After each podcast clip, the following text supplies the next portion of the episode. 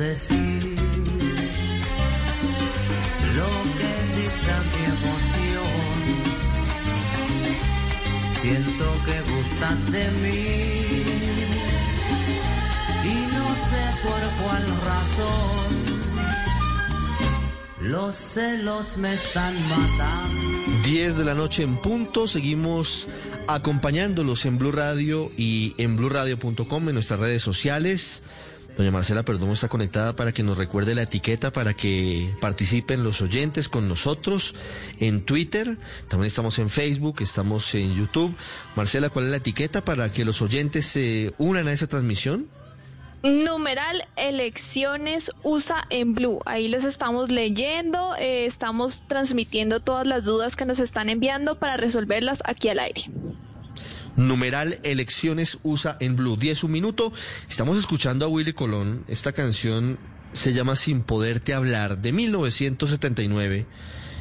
Banda sonora, entre otras, yo no me acordaba, pero aquí don Miguel Garzón, el productor general de esta transmisión, nos está recordando, Silvia Octavio y, y amigos, que era la banda sonora de una serie por allá de los años 90 que, si no recuerdo mal, transmitían los domingos por la tarde que se llamaba Cartas de Amor, que era de Sempro, tal vez era la época exitosa de Sempro. Sempro fue una eh, programadora muy importante en Colombia, don Octavio. Sempro fue la que, entre otras, por ejemplo, produjo de pieza a cabeza, que fue una serie exitosísima, exitosísima para los niños y para los jóvenes que crecimos en los 90. Ajá, pero, pero George, pero claro.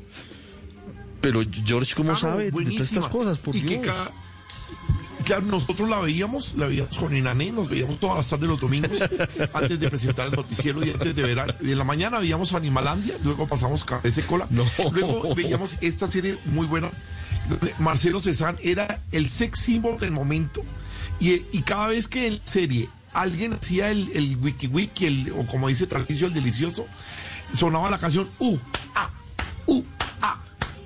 Era una, una serie buenísima. Ah, pero año 97 ya George estaba con Enané, claro, ya eran la pareja show de la televisión colombiana, por favor, año 97. Nosotros Claro. desde que, por favor, desde que teníamos cinco años, nos conocemos nosotros, cinco años. Óigame, tengo la... Mira, tengo- óyela, esa era la canción. Bailando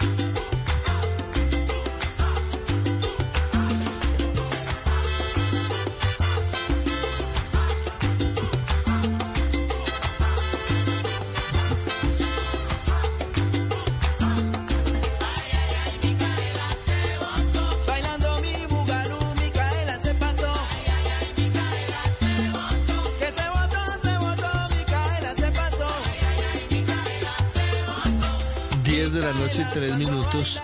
¿Qué será de la vida de Lucía Muñoz, que era la, la coprotagonista de Cartas de Amor? ¿Ah? Se perdió el rastro de Lucía Muñoz. La recuerdo porque están aquí poniendo la Justo foto. te iba a Octavio está preguntar poniendo por la eso. foto. Sí. No, desapareció.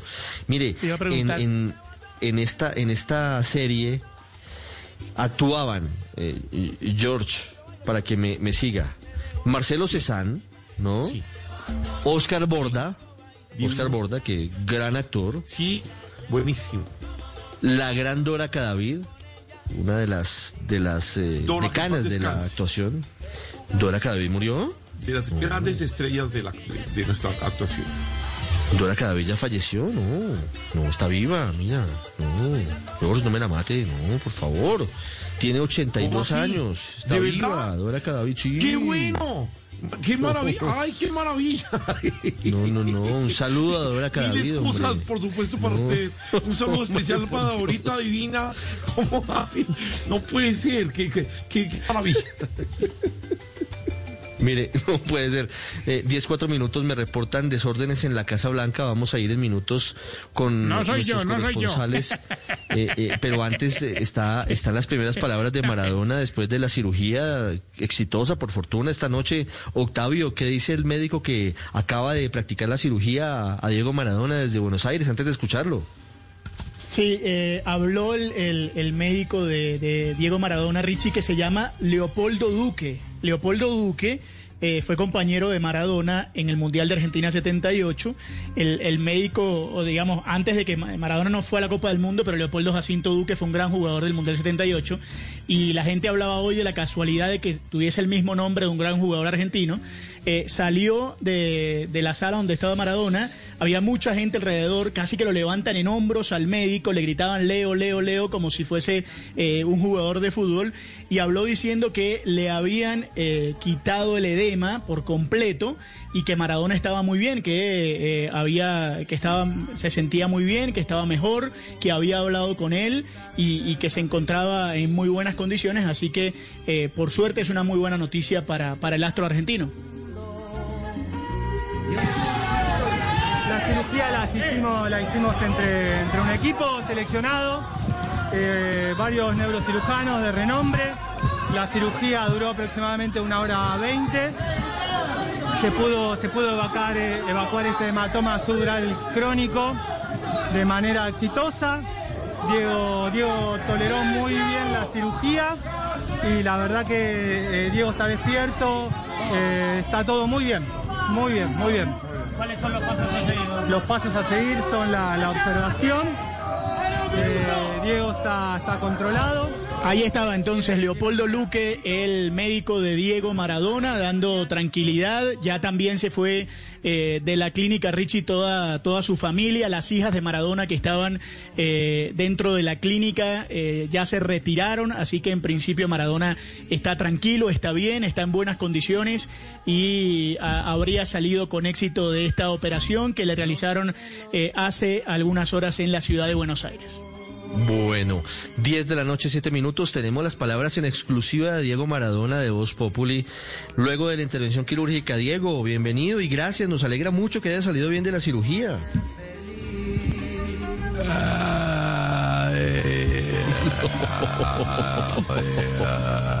Hombre, por Dios. No, pues grande. Que salió muy bien de la cirugía, que está, que, que, que está muy contento porque por fortuna lo superó y fue momentos difíciles, pero que gracias a Dalma y Janina, sus hijas, logró estar eh, muy agobiado. Esas se son las declaraciones de Maradona, no se- puede Se le entiende claramente, está, está bastante claro, Diego. ¿eh?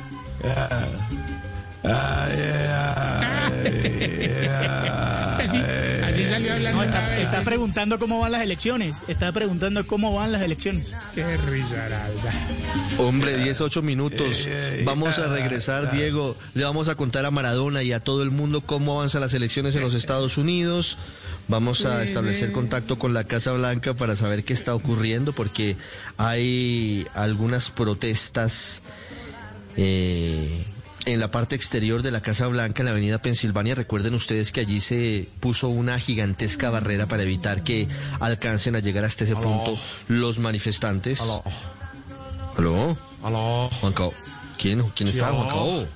¿Por cuál cámara no. estoy? ¿Por cuál cámara estoy? No, no, no hay ¿Por cuál cámara. estoy? Por favor, dígame, cámara uno, ¿por cuál? ¿Esto qué es, radio? Salud. Esto es radio, sí, señor.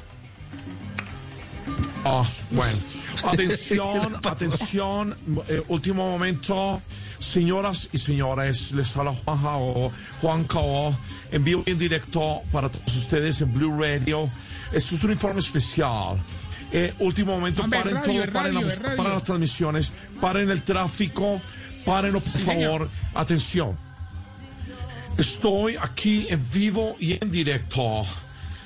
Mucha atención, porque eso es algo nunca antes visto, mi querido Ricardo, mi querida Silvia, mi querido Tarcisio, mi querido, eh, eh, todos los queridos que estén allá, por favor. Mucha atención.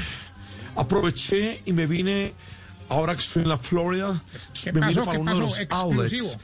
Y mientras, y mientras pregunto a la gente, voy mirando unas botas, unas gafas y una chaqueta y están exactamente como las votaciones de los candidatos. Atención, las gafas tienen el 54.8% de descuento. Las botas tienen el pasó? ¿Qué pasó? 49.6% de descuento. Y atención, todas las chaquetas tienen el 50.3% de descuento. Sigan ustedes en estudio, CEO Juan Cao Castellanos para ustedes. 10, 10 minutos, el gran Camilo Cifuentes con nosotros. Estábamos escuchando a Willy Colón y no les eché la historia. No. Eh, Tarcisio, ¿le gusta a Willy Colón o no? Como que no. Pues uno de los grandes de la salsa. Lo están atendiendo con todo Octavio porque... Ah, fantástico Camilo, porque eh, es uno de los más importantes exponentes de la salsa de los 60, 70 y 80. No se burle, Tarcisio. Señor.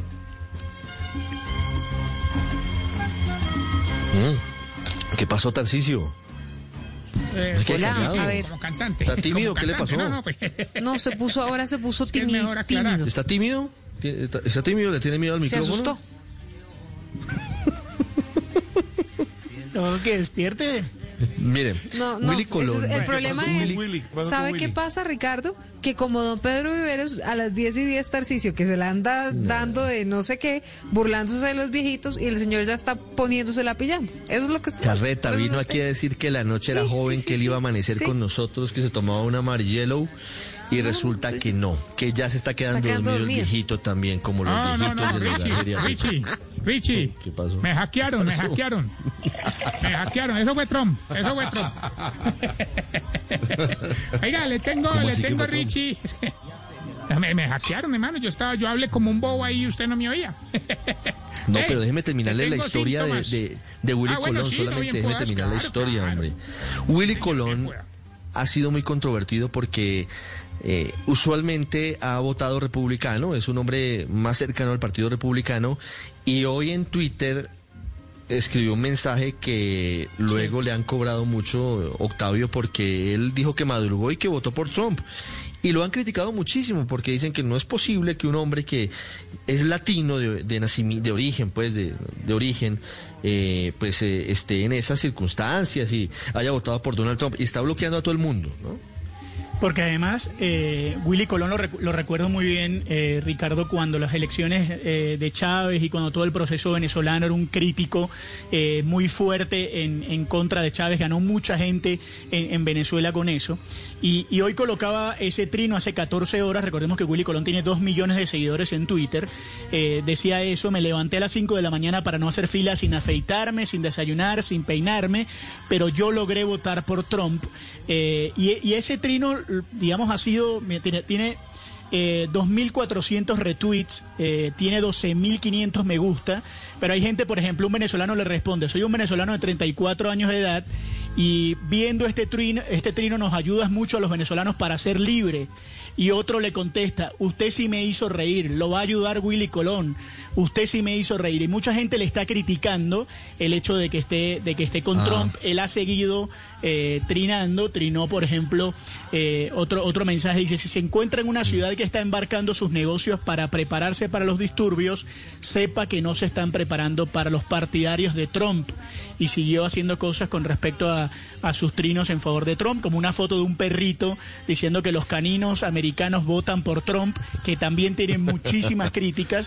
Así que el hombre está disfrutando de su momento en medio de las elecciones. Sí, W Bernal. En orillas distintas, quienes fueran amigos, socios, además, eh, y los hombres más eh, cercanos, importantes en, en la música, en los 70, en la salsa. Rubén Blades haciendo campaña por Joe Biden, como siempre ha sido demócrata, y Willy Colón por Donald Trump. 10, 14 minutos, pero salgamos de Tarcisio Maya porque como tiene sueño, No, no. ya quiere No, salir a, sueño. a descansar. Sueño, Entonces. Tarcisio está como Willy Colón. Pues Tarcisio está como Willy Colón, Richie, porque Willy Colón no, no trina desde hace 12 horas. Seguro se, se durmió. No, pues No, no, Tarcisio no, dice que lo hackearon, pero yo creo que es que tiene sueñito. Está sin poder hablar. Bueno, ¿qué, qué es lo que nos iba a decir, por Rich. favor, don Tarcisio? Si Avancemos, don Tarcisio, por espera- favor. Si supiera lo que me espera en la cama. ¿Cómo? Oiga, Richie, le tengo a esta hora temático de elecciones, síntomas para saber si usted... ¿Va la canción? ¿Qué está? Si es que me hackearon, ¿te das cuenta?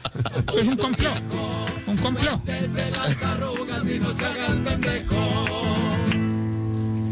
Si apenas ve las elecciones de los que ah, a mí eso no me importa, porque como me negaron la visa. Cuéntese las arrugas y no se haga el pendejo. Si tiene un familiar en Estados Unidos y desde el domingo no hace ni chatear con él de las elecciones. Se está poniendo viejo.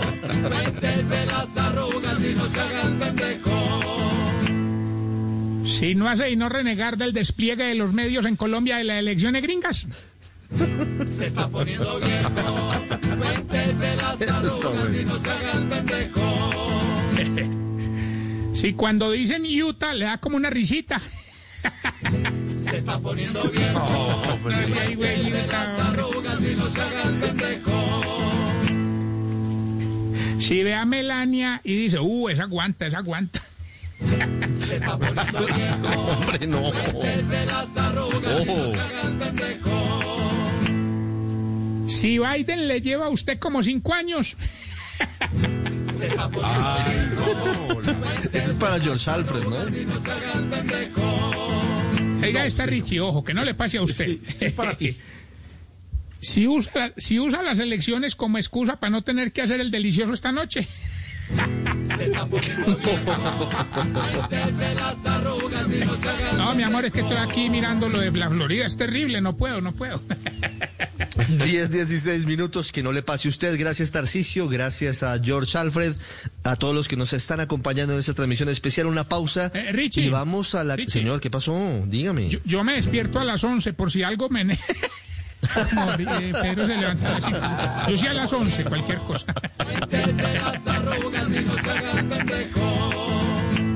Ya regresamos en Blue Radio, 10, 17 minutos. Se mueve la aguja electoral y los estados clave empiezan a tornarse republicanos. Atentos, porque la elección empieza a moverse hacia el lado de Donald Trump. Una pausa y regresamos. Elecciones presidenciales Estados Unidos. Cobertura especial de Blue Radio. El mundo nos está dando una oportunidad para transformarnos, evolucionar la forma de trabajar, de compartir y hasta de celebrar. Con valentía enfrentaremos la realidad de una forma diferente, porque transformarse es la nueva alternativa. Blue Radio. Elecciones presidenciales Estados Unidos. Cobertura especial de Blue Radio. Ahora son las 10 de la noche y 17 minutos. Vamos a la avenida Pensilvania, muy cerca de la Casa Blanca. Para conocer qué es lo que está pasando, hay reportes de manifestaciones que podrían derivar en disturbios en la noche de hoy.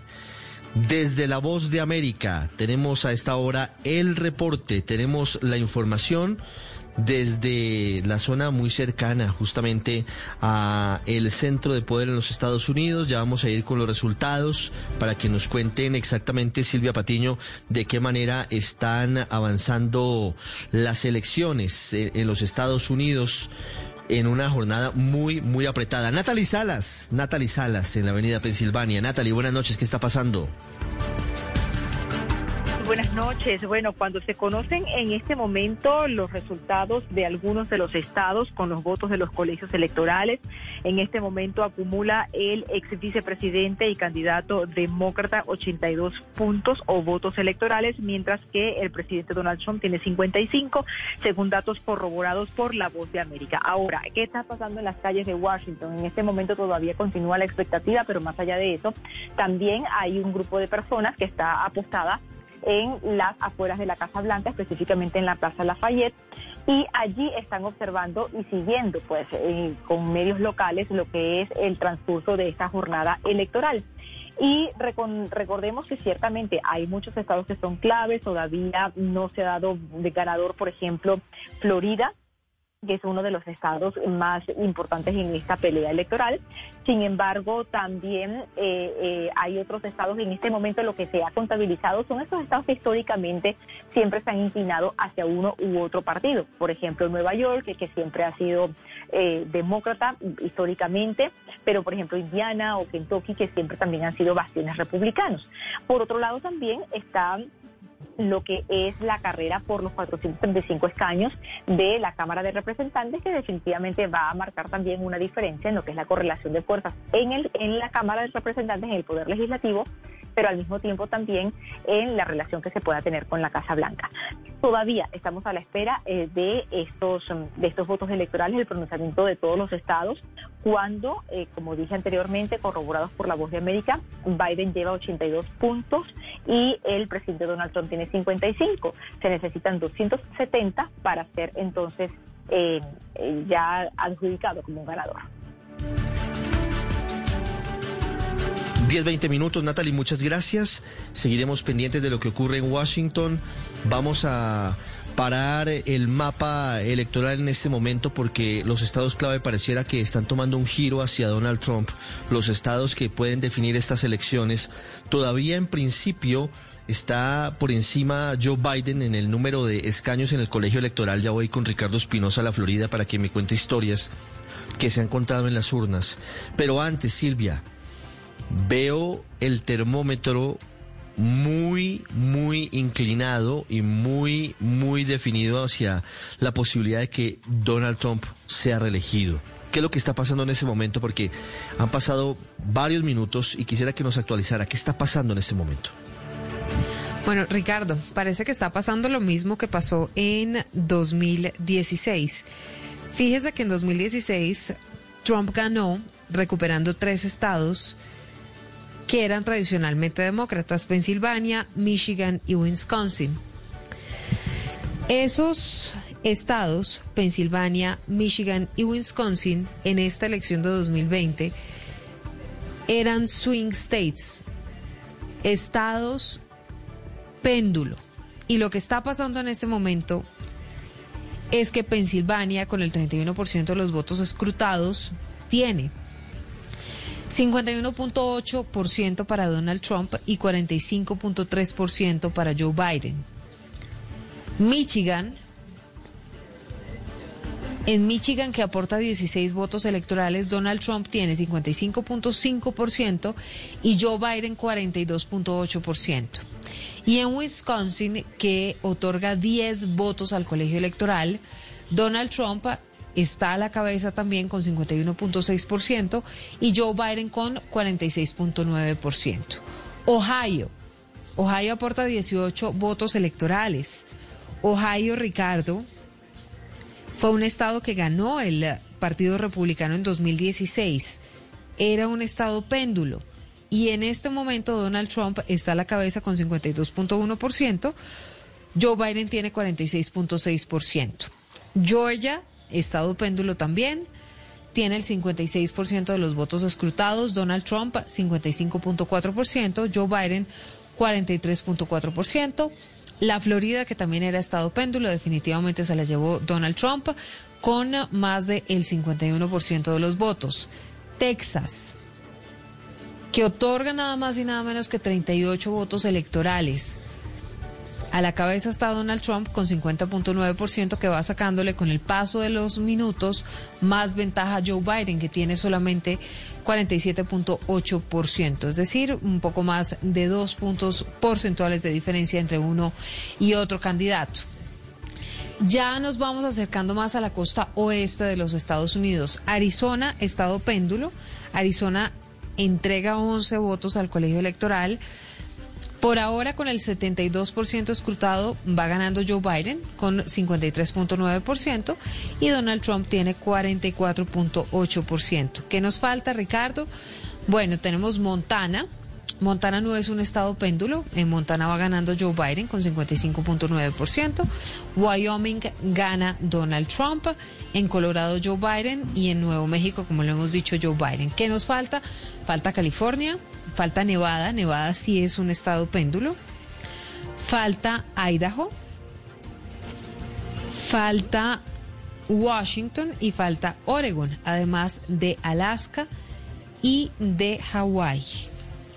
Así están las cosas por ahora, Mm. Ricardo. La verdad es que todos los eh, estados péndulo, salvo Arizona hasta el momento, se los está llevando Donald Trump, lo que podría ser determinante en los resultados de estas elecciones 2020 y lo que entonces resultaría en cuatro años más de la era de Donald Trump.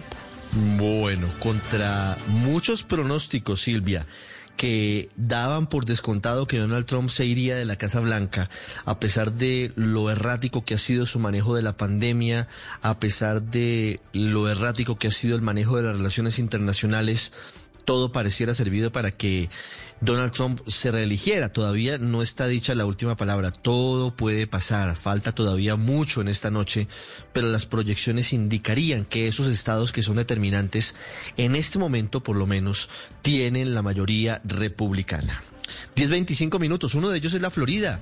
La Florida pareciera que va a ser republicana de Donald Trump, Ricardo Espinosa y la polarización incluso ha llegado a las familias, incluso a los matrimonios. Usted ha encontrado historias en las que una pareja queda, está dividida por la política, obviamente unida por el amor, pero la política divide familias también en Estados Unidos.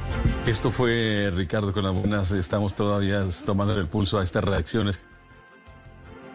Hoy en muchos de los precintos que hemos visitado a través de Blue Radio para saber realmente cómo está compuesta esas familias hispanas que se han mezclado de eh, cubanoamericanos con nicaragüenses, con colombianos, venezolanos y, han llegado a esta situación. Pues eh, se llama Rafael Benítez, un hombre cubano, hijo de un expreso político que vino a este país ya hace más de 30 años y salía eh, lo dejamos que guardara sus documentos y comenzamos a hablar sobre política y por supuesto la mascarilla que tenía puesta lo evidenciaba todo, era un simpatizante de Donald Trump y comenzamos a hablar y dijo, ustedes los medios son parcializados y lo dejé primero que descargara su adrenalina política y luego comenzó a hablarme un poco más tranquilo y dijo las razones por qué votaba por Donald Trump.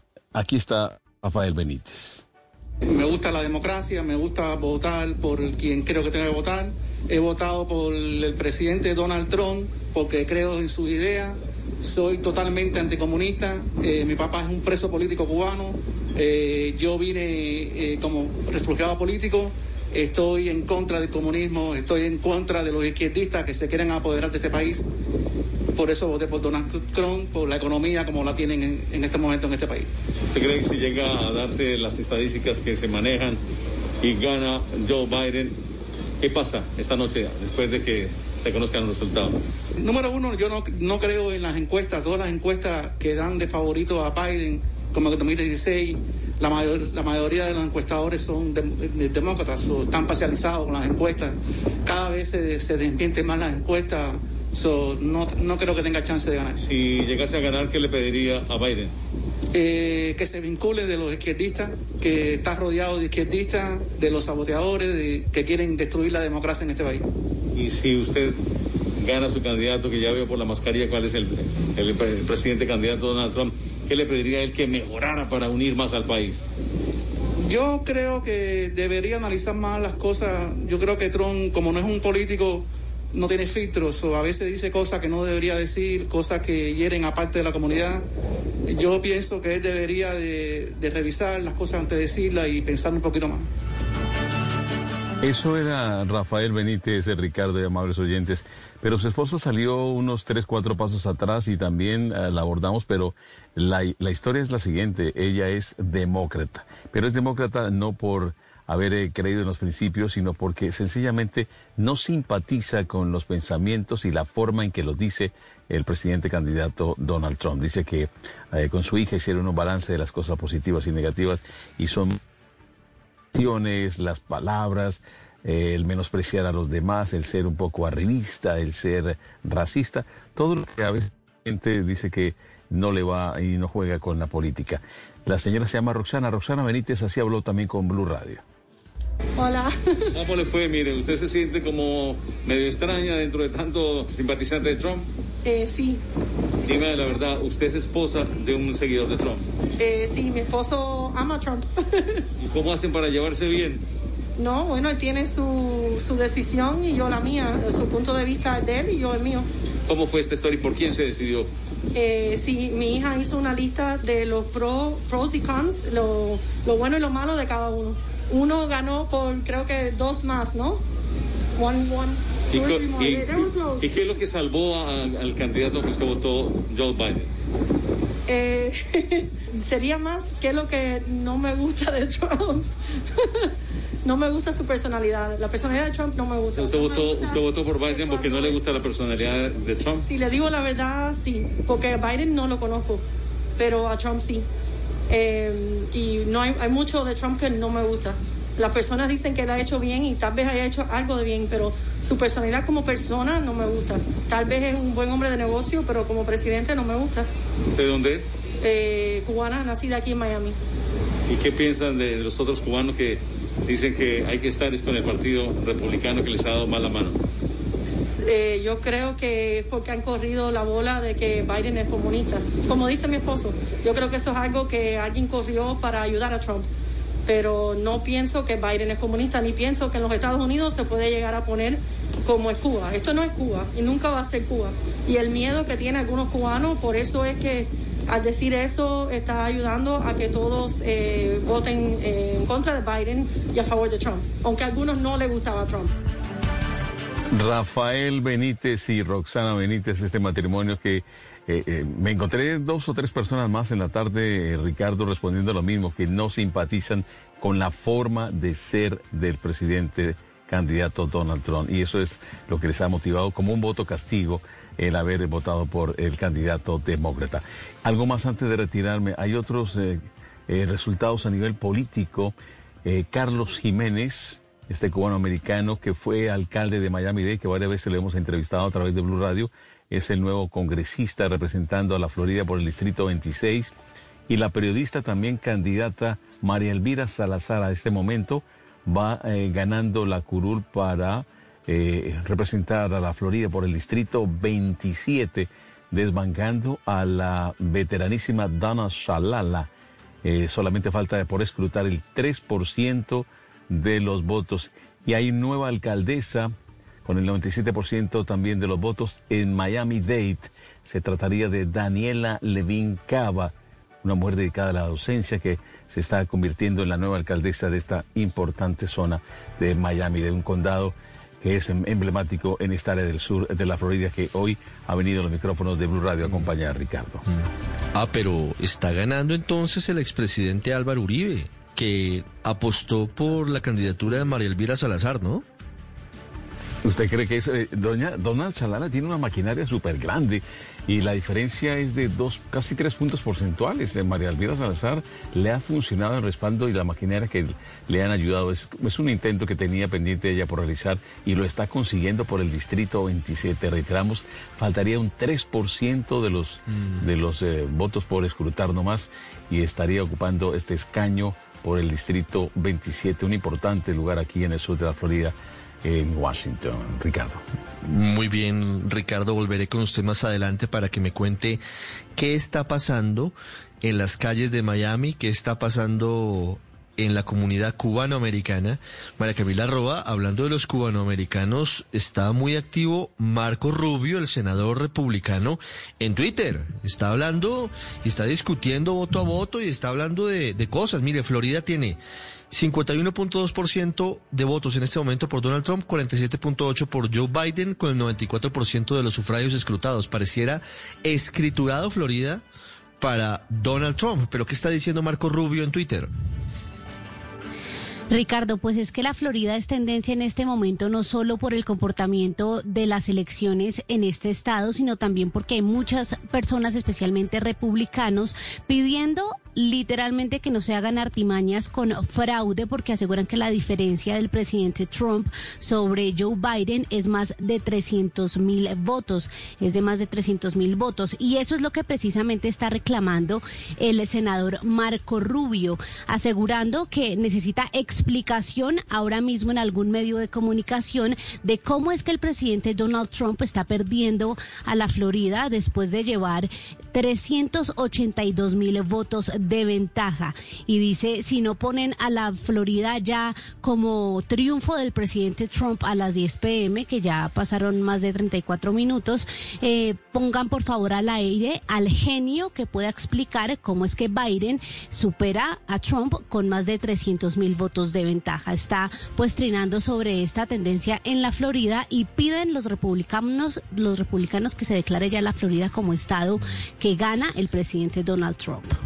Ah, lo que quieren es que se cierre, que ya digan que no lograría matemáticamente dé- exacto, Joe Biden alcanzar a. Donald Trump y ya se dé victoria con los 29 votos del colegio electoral de la Florida para Donald Trump. Exactamente, lo que quieren es que ya se declare en, eh, en ese rojo vivo a la Florida como estado republicano. Muy bien, 10.35 minutos. Voy a Ciudad de México en segundos para hablar de tendencias, de análisis de datos y de algoritmos. Está avanzando la votación. Según CNN, en este momento Joe Biden tiene 94 votos en el colegio electoral, Donald Trump tiene 72. De acuerdo con el Washington Post, a esta hora en su sitio web, Joe Biden tendría 94 votos electorales y Donald Trump tendría 88. Joana Galvis, ¿cómo están las otras elecciones? Nos estaba contando Ricardo Espinosa que hay nuevos mandatarios en Florida, en Miami, eh, que habría cambios en los congresistas de- del estado, pero además de ello, ¿qué más podemos decir hoy de la renovación de parte del Senado y de la Cámara de Representantes? Claro que sí, Ricardo. Esa es la otra elección que se vive en Estados Unidos, que ha pasado de agache, pero también significa algo importante sobre el poder que toman los republicanos y los demócratas en la Cámara de Representantes y en el Senado. Durante esta jornada se renueva, en el caso de la Cámara de Representantes, 435 escaños. Los demócratas ya han conquistado hasta el momento 80 y los republicanos 103 de la Cámara de Representantes.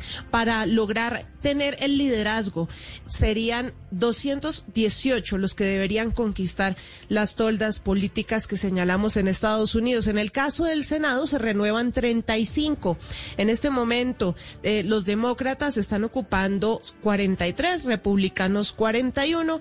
Es una tendencia que ha ido variando por esta época. En 2018, en el caso de la Cámara de Representantes, fueron los demócratas lo que, los que lograron superar ese umbral de los 218. En 2018 lograron 232 escaños en la Cámara de Representantes por encima de los republicanos, que alcanzaron los 197. Pero parece que hoy esa tendencia estaría cambiando hacia el lado republicano y podrían ser ellos los que lideren al final de esta jornada la Cámara de Representantes. En el Senado, los republicanos también van y van ganando terreno en 2018, pero en este caso las cosas sí están cambiando y serían los demócratas los que estarían logrando ese liderazgo. Esa es la otra elección que se vive este 3 de noviembre en Estados Unidos.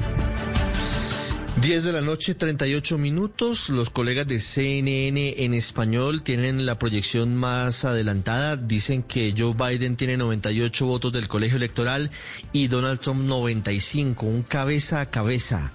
En Carolina del Norte, con el 92% de votos escrutados, gana Donald Trump con 49.8% sobre el 49% de Joe Biden, a quien necesariamente tendría que acompañarlo la el favoritismo electoral en dos estados, Silvia, Michigan y Wisconsin.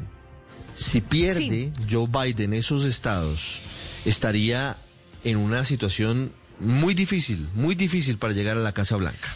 Es que si usted ve el mapa de los Estados Unidos, Ricardo, están Vermont, Massachusetts, Connecticut, Nueva York, ahí debajo de Nueva York está Pensilvania, al lado está Ohio, arriba está Michigan y mm, más hacia la izquierda está Wisconsin. Eso es lo que se conoce como, o eso podría ser un blue wall, es como se conoce en Estados Unidos.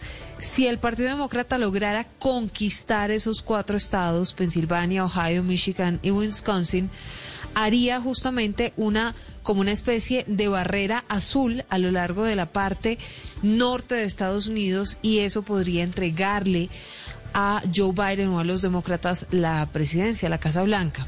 El problema en este momento es que Pensilvania, estado clave, es rojo. Por ahora va ganando Donald Trump con 53.1%, aun cuando solamente se ha escrutado el 36% de los votos. Ohio ya tiene el 86% escrutado y Donald Trump ah, le lleva una delantera bastante amplia a Joe Biden, tiene 52.6% comparado con 46% que tiene Joe Biden. Si subo un poco más, estamos en Michigan, Michigan lo va ganando Donald Trump con 55.2%. La diferencia también es bastante amplia. Joe Biden solamente tiene 43.1%. Y Wisconsin, que tiene 48% de los votos escrutados, 49% cambia en este momento. Donald Trump tiene 50.8% y Joe Biden 47.7%. Es decir, que con mucha dificultad, Ricardo, aunque esto solamente se sabe hasta el último voto y hasta el último minuto, pues Joe Biden podría quedarse con esa zona norte de los Estados Unidos. Texas definitivamente va ganando mm, Donald Trump con 51.2%, Joe Biden tiene 47.5%. Mm, Carolina del Norte, que fíjese que en un principio también era para Joe Biden, ya cambió. El 92% está escrutado, Donald Trump tiene 49.9%, Joe Biden 48.9%, es decir, que este es otro de los swing states o estados mm, péndulo que se vuelca hacia los republicanos. Y Arizona por ahora, pues es el único estado péndulo que le queda a Joe Biden, con 53.7% ganando Biden, 45% para Donald Trump. Esto es lo que está pasando hasta el momento, Ricardo, con esos estados péndulos, los estados decisivos, y cómo poco a poco, con el tiempo, se han ido tornando casi todos rojos. Rojos republicanos Silvia 1041, ya voy a Nueva York para hablar de la reelección de Alexandra Ocasio Cortés, de origen latino, con votos del Bronx y de Queens. Ya vamos a hablar también de las proyecciones, de cuáles son los estados que ya han ganado Biden y Trump, de cuáles son los estados que definirían las elecciones, también de las proyecciones del Washington Post que son muy cercanas a una posible reelección de Donald Trump. Antes voy a Ciudad de México. Jimena Céspedes es analista de datos de Metrix, que es una empresa de ciencia de datos y relaciones públicas con vocación digital que nos habla de lo que está pasando esta noche en cuanto a algoritmos, en cuanto a análisis, en cuanto a desarrollos. Señora Céspedes, buenas noches. Gracias, buenas noches, ¿cómo están? Muy bien. ¿Cómo se analiza al amparo de, de la- los algoritmos y de los datos lo que está ocurriendo en las elecciones presidenciales esta noche? Mira, lo que nosotros hacemos es medir en tres arenas. Medimos en medios digitales públicos, o sea, esto implica radio, prensa, televisión, páginas de internet, blogs que mandan mensajes uno a muchos. Analizamos lo que dicen las redes sociales, que eso implica que tienes que tener una cuenta para conectarte y ver. Y lo que vienen en grupos sociales privados, que son más que todo grupos en Facebook y grupos en WhatsApp, que cada vez tienen más miembros y son más abiertos y se puede obtener la data. ¿Qué es lo que nosotros hacemos? Es ver, primero, en qué arena se está moviendo la conversación, qué segmentos están hablando y obviamente cuál es el posicionamiento que tiene cada uno de sus candidatos y la actitud que tiene esos segmentos frente a los candidatos. Esto lo hemos medido a lo largo de la elección, pero el día de hoy ha sido muy significativo. ¿Qué es lo que hemos encontrado? Lo primero es que la conversación es muchísimo más grande la del Trump que la de Biden, prácticamente del doble en volumen de conversación. La segunda es que, a diferencia de cualquier otra elección, la opinión pública sí está hablando. Empezó como en un 40% y ahora prácticamente el 66% de la conversación la maneja la opinión pública general. Y los bots y trolls que empezaron siendo significativos han ido bajando, como que ahora ya todo usted es expectante a ver qué es lo que pasa. Y es tal el volumen de conversación que los medios tradicionales, los influenciadores, los columnistas solamente representan el 1% de todos los mensajes. No significa que sea poquito, pero, pero a diferencia de otros lugares es menor en relación que cualquier otro. Nosotros lo que estamos midiendo solamente es personas que hablan en español relacionado con las elecciones en Estados Unidos. Esto es importante que se los diga. Entonces digamos que esto es como la primera parte. La siguiente parte que encontramos es cuál es el posicionamiento georreferenciado y afortunado o desafortunadamente ha ido en la misma tendencia que están saliendo las encuestas, o por lo menos las encuestas de salida y las votaciones. ¿Qué significa esto? Empezó desde el domingo, Biden tenía preferencia en volumen de conversación por posicionamiento georreferenciado en varios de los estados. Y cuando hicimos el último corte hace dos horas, ya tenía Trump mayoría, o sea, empezó ahorita tiene un 60% de posicionamiento. Esto no es intención de voto ni votación, sino el por volumen de personas que están hablando sobre esos temas en esos estados. Y él tiene el 60% frente al 40% de Biden. Y eso lo cruzamos con la actitud. Quien tiene mejor actitud sigue siendo Biden, tiene solamente un 10% de negativo, pero Donald Trump ha ido mejorando, empezó con un 45% de actitud negativa y hace dos horas que hicimos la última medición ya tenía un solo 43% de negativos, lo que significa que ha ido cambiando la conversación y la actitud respecto a él. Sí. Jimena, al mezclar y al sumar estas variables, ¿podríamos llegar a alguna conclusión sobre los resultados de las elecciones de hoy? Mira, lo hemos hecho en elecciones anteriores y hemos encontrado que el comportamiento digital es bastante afinado en el momento en donde se define algún fenómeno de votación. No me arriesgaría a hacerlo porque a diferencia de las latinoamericanas en donde el voto representa directo, aquí como van por colegios electorales, no van uno a uno. Pero la tendencia sí va conforme a lo que están diciendo en las salidas. Pero como te digo, esto solamente es posicionamiento. Yo no te puedo dar intención de voto. Por supuesto, pero, pero si sumamos y no le pongamos eh, nombre de próximo presidente de Estados Unidos, pero sumando las variables que son además medibles, y esa es una de las ventajas de- del mundo digital, Jimena, eh, nos mostraría que está muy acorde con lo que estamos viendo en los resultados electorales. Quiere decir que pareciera que tomó un segundo aire Donald Trump y está en una posición ventajosa, al menos en cuanto a lo que ustedes han medido hoy frente a lo que estaba ocurriendo en días pasados? Sí, el candidato que logra mayor posicionamiento entre unos medios digitales generalmente tiene ventaja frente al otro, salvo que la, la actitud sea tan negativa que sea imposible que la gente lo decida. En este caso sí se vio, o sea, fue aumentando la conversación relacionada con Donald Trump, las mediciones que hemos ido encontrando relacionadas con tendencias o incluso con los temas relacionados comenzaron a dejar de ser de burla a más bien como de atención y informativos. Entonces sí se puede ver una tendencia que le puede ayudar a Donald Trump y sí se ha visto en esos medios digitales. Desde Ciudad de México, Jimena Céspedes con nosotros, un análisis muy interesante. Los datos, Jimena, los datos son ciertos. A veces los datos pueden dar una fotografía más precisa, datos digitales quiero decir, que las encuestadoras. Las encuestadoras hoy seguramente y luego de los resultados van a tener que de nuevo hacer un acto de contrición y decir, mire, sí, de nuevo fallamos seguramente. Las encuestas daban ganador a Joe Biden.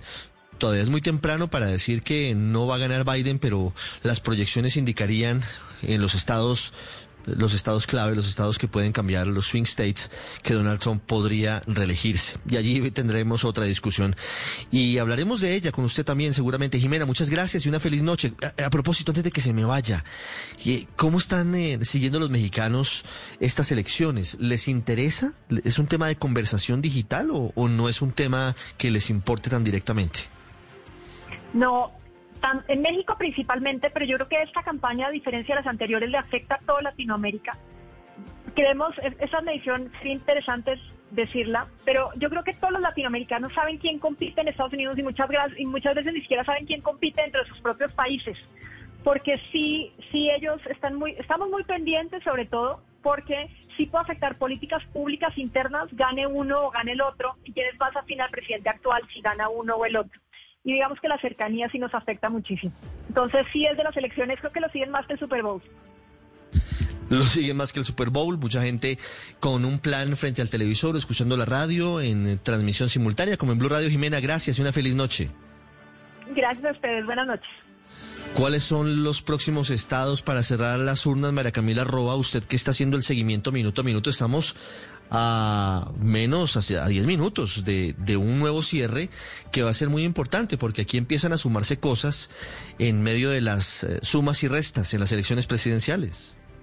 Sí, señor Ricardo, pero mire que para voto presencial ya en este momento están cerradas todas las urnas. La última, las últimas fueron para las 9 de la noche en estados como Nueva York, pero para este momento solo queda la posibilidad de voto a través de envío del, del formulario en estados como por ejemplo Alaska que está habilitado hasta la madrugada, pero ya presencialmente están cerrados, están cerradas las urnas. No ha empezado a reportar, por ejemplo, Alaska, como dice usted, Hawái tampoco. No ha empezado a reportar California, no ha empezado a reportar Nevada, no ha empezado a reportar Idaho, no ha empezado a reportar el estado de Washington, ni Oregon, que es la costa oeste de Estados Unidos. Y en segundos vamos a averiguar, María Camila, a ver si todavía están abiertas las urnas o si ya se cerraron, para saber en qué momento empiezan a contar, porque no tengo reportes, tengo reportes de ahí para allá, tengo Montana, Wyoming, Utah, Arizona, Colorado y de ahí para adelante, pero pero hay una parte, por lo menos tres, cinco, siete estados que no han hecho reporte. Si no han hecho reporte de cierre y lo que veo en redes sociales, el llamado a quedarse en la línea es quizás porque aunque ya llegó la, la, la hora del cierre, había personas todavía esperando y podría ser, ya le confirme, que van a esperar a que todas las personas en fila pues hagan su votación, pero ya le confirmo. Bueno, sube el número de votos electorales según la cadena CNN Internacional. Joe Biden acumula 118 votos, Donald Trump 105, el número mágico es 270. 270, todavía falta para llegar a ese número mágico. Y mientras llegamos a ese número y Silvia nos actualiza en instantes cómo están las votaciones en los estados los swing states, los estados que son cambiantes y definitivos. Juan David Ríos nos habla del tema que seguramente hoy es más importante para los estadounidenses, el coronavirus. Está llegando Estados Unidos a unas elecciones en momentos récord de número de muertos y número de contagios, Juan David. ¿Cómo está la relación entre Donald Trump y Anthony Fauci y la relación de Donald Trump con el COVID-19? Hola, buenas noches. Pues actualmente el mundo cuenta con 47 vacunas en investigaciones clínicas y alrededor de 155 en estudios preclínicos. Siete de estas 47 ya se encuentran en la fase 3 con pruebas en seres humanos, de las que están entre otras cosas la vacuna de AstraZeneca, Johnson Johnson, Moderna y Pfizer. Precisamente en agosto de este año la administración Trump había llegado a un acuerdo con Moderna para fabricar y entregar 100 millones de dosis en Estados Unidos. Incluso había dicho que la vacuna iba a estar lista para antes de las elecciones. Probablemente alrededor de ese día tendremos la vacuna. Es más seguro para final del año, pero espero que ya esté para el día de las elecciones. No lo hago por las elecciones, lo quiero rápido porque quiero salvar muchas vidas. Sin embargo, en contadas ocasiones ha afirmado que la vacuna estará a finales del 2020. Como saben, estamos muy cerca de eso. Seremos capaces de distribuir al menos 100 millones de dosis para el final del 2020 y luego un número muy grande después. Podría ser en octubre, algunas en octubre o otras en noviembre. No creo que sea más tarde que eso. Además, algo que se ha generado mucha discordia al presidente Donald Trump es cómo se trata el COVID-19 en Estados Unidos y además del trato con los especialistas y expertos en enfermedades transmisibles. Uno de los primeros en caer fue el doctor Robert Redfield, director del Centro para el Control y Prevención de Enfermedades, que había dicho que para esa fecha estarían las pruebas, más no una distribución garantizada. Escuchemos lo que dijo el presidente. Yo creo que él se equivocó. Es una información incorrecta. Yo lo llamé y él no me dijo nada. Creo que no entendió el mensaje. Nosotros empezaremos de inmediato. Y otro también es el doctor Anthony Fauci, uno de los principales consejeros en temas de la pandemia en la Casa Blanca y experto en enfermedades transmisibles. Él siempre ha tenido un discurso diferente al presidente Donald Trump en cuanto a tratar la pandemia se trata. Incluso afirmó que no le parecía extraño que el Donald Trump se contagiara de COVID-19. Absolutely not. Absolutamente him no. Estaba preocupado que él se iba a contagiar cuando lo vi en una situación completamente precaria, de aglomeración y sin distanciamiento entre las personas. Y nadie tenía máscaras. Cuando vi eso en TV dije, oh por Dios, nada bueno podrá salir de ahí. "Oh my goodness, nothing good can come out of that." Incluso muchos simpatizantes del presidente Trump piden que el doctor Fauci sea removido de su cargo. En uno de sus últimos mitines de campaña en la Florida, el público gritaba despide a Fauci, a lo que el presidente lo consideró tell anybody, but let me wait till. No le digan a nadie, pero déjenme esperar un tiempo después de las elecciones. Agradezco el consejo. Él es un buen hombre, pero se ha equivocado mucho.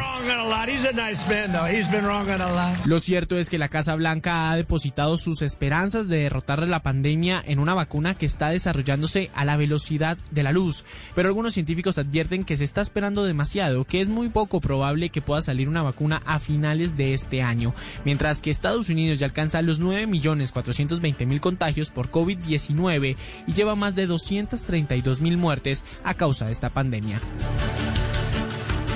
Especial Elecciones Presidenciales Estados Unidos por Blue Radio y bluradio.com.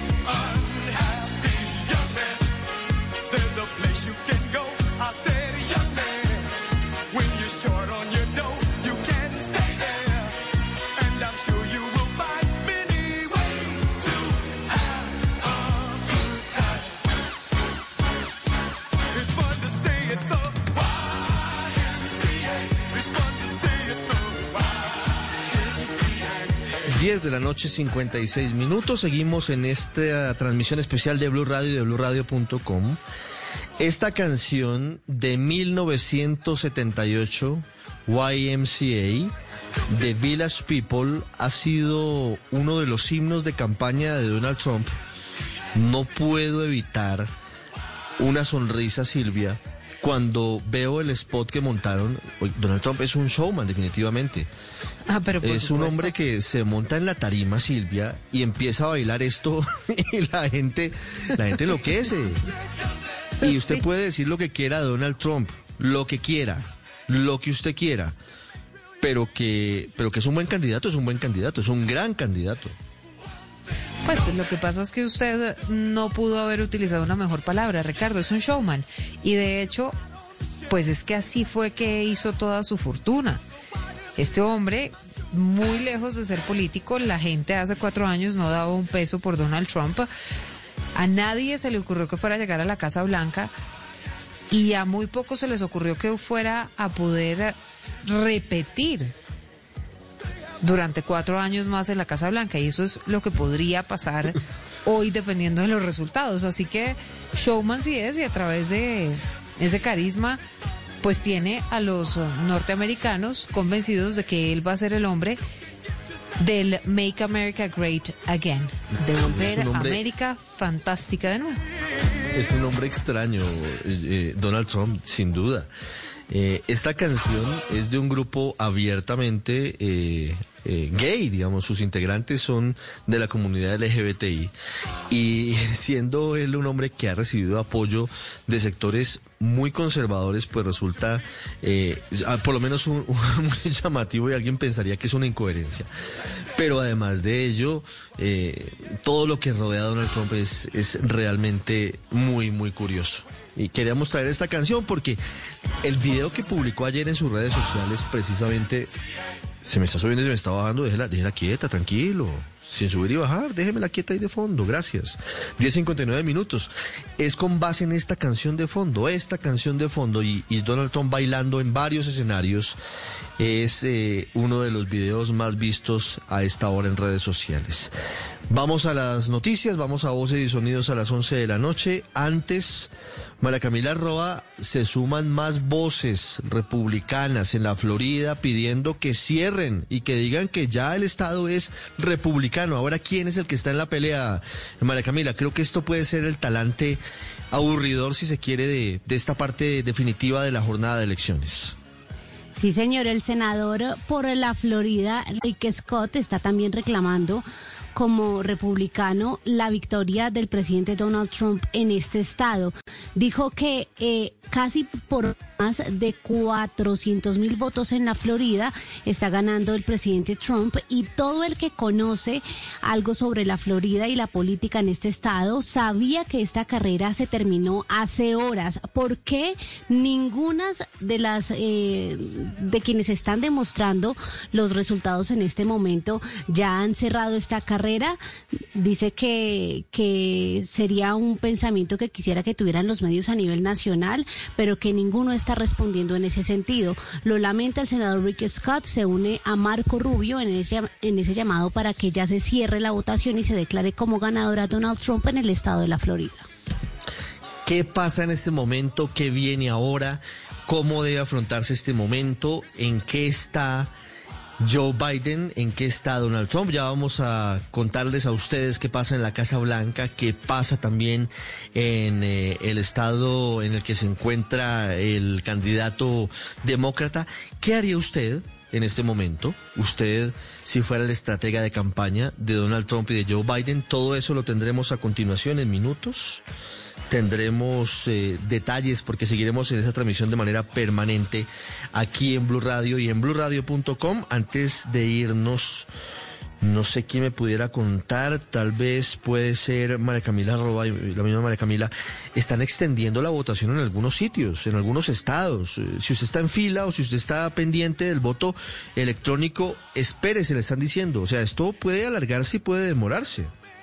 Exactamente, Ricardo. Como le había comentado, lo que se está haciendo es permitir que las personas lleguen a su sitio de votación y una vez se cierren las urnas, quienes hayan estado en la fila, quienes estén en la fila esperando para depositar su voto, pueden hacerlo y se lo tienen que, que permitir. Están haciendo el llamado, incluso estoy viendo deportistas, eh, varios artistas para que la gente se quede en la línea, stay in line. Es el llamado que están haciendo en estos momentos para que usted confíe, o más bien los, ciudadanos norteamericanos confíen en que si ya están en, en su puesto de votación pueden depositar su voto en estados como Alaska, también California e incluso alcanzamos a leer algunos en Sí, en California y en Alaska veo ese llamado y estamos confirmando cuáles siguen abiertos porque hay algunos en los que se ha extendido ese horario de votación. 11 de la mañana, 11 de la noche, 11 de la mañana, por Dios. Vamos a amanecer aquí, pero no son las 11 de la mañana, son las 11 de la noche y dos minutos. CNN Internacional cambia el mapa de proyecciones, ya da por descontado que California, como estaba previsto, es de Joe Biden y toda la costa oeste de Estados Unidos. Suma el estado de Washington y suma también eh, estados de la costa oeste y estamos hablando Oregon. de que Oregon, ¿verdad, Silvia? El que está Sí, debajo de. Washington es Oregon. Suma y, y habla Washington, de... sí, son Oregon, tres estados. California, mire, California aporta 55 votos, Oregon 7 y Washington, el estado de Washington, 12 votos electorales. Ahora, si usted ve el mapa, queda Nevada. Nevada, Ricardo, aporta, eh, esperen que estoy mirando acá, seis votos al colegio electoral. Es uno de los swing states. Todavía no hay muchos resultados sobre Nevada, pero vamos a ver qué pasa. Más abajo está Arizona, otro swing state. Sigue ganando Joe Biden con el 73% de los votos escrutados. Los demócratas tienen 53.7% y los republicanos, en cabeza de Donald Trump, 45%. Y en Iowa, que es otro de los estados mm, swing states o estados péndulo, sigue ganando también Joe Biden. Tiene 53.6% con respecto a Donald Trump, que tiene 44.7%. 11 de la noche, 4 minutos. Según CNN Internacional, Joe Biden tiene en su bolsillo 192 votos del colegio electoral, Donald Trump 108, el número mágico, recuerde, es 270. Eso querría decir que a Joe Biden le faltan 78, 78 votos del colegio electoral para ser elegido presidente de Estados Unidos, pero todavía falta mucho. Falta Florida, faltan Michigan, faltan estados clave. Según el Washington Post, Joe Biden alcanza 188 votos del colegio electoral contra Donald Trump que alcanza 114. Faltan todavía varios estados republicanos, así que no se puede cantar victoria. Y vamos ahora a Fox Fox News ya está dando como ganador en Florida al presidente Donald Trump. Está sumándole 29 votos electorales. Ya estamos en el 97% escrutado en eh, la Florida. Vamos a ver cuáles son los números globales de la cadena Fox News, una cadena abiertamente republicana, para saber cómo están dando la proyección en este momento. Están hablando de las campañas al Senado y a la Cámara.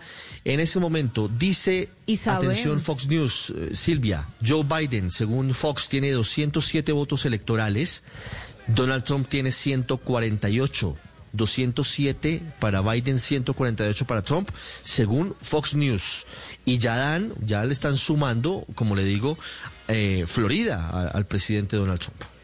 Sí, le iba a decir que sabe que llama mucho la atención que las diferencias en las votaciones, sobre todo en estos swing states o estados péndulo, no es muy alta. Si usted se fija, por ejemplo,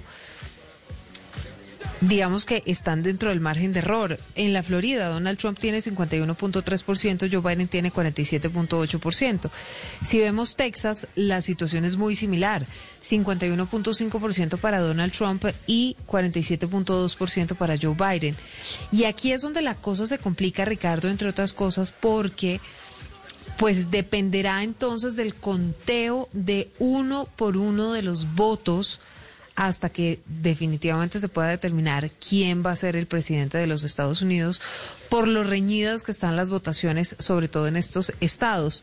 Fíjese, por ejemplo, en ah, Wisconsin, 51.3% para Donald Trump y 47.3% para Joe Biden. Es decir, que todas las votaciones, si las vemos, los dos candidatos están muy cerca, es decir, eh, es- no hay una gran diferencia entre uno y otro. No se puede decir que la votación fue arrolladora en Texas para Donald Trump, por lo menos no hasta ahora. Tampoco se puede decir que arrolló Donald Trump en la Florida, ni está arrollando en Pensilvania, tampoco en Wisconsin. Así que la verdad es que lo que yo pensaría es que la- la- la- los norteamericanos están realmente divididos, están casi que en el 50%, unos por Donald Trump y los otros por Joe Biden. Si el voto es nominal, esa es la fotografía, Silvia, ¿de acuerdo? Sí.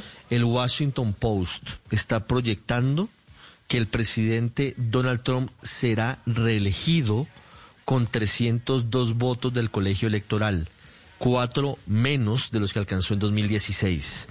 Y Claro. no le alcanzaría a Joe Biden, teniendo en cuenta Porque es las, que- las sumas y restas que usted ha venido haciendo durante toda la noche.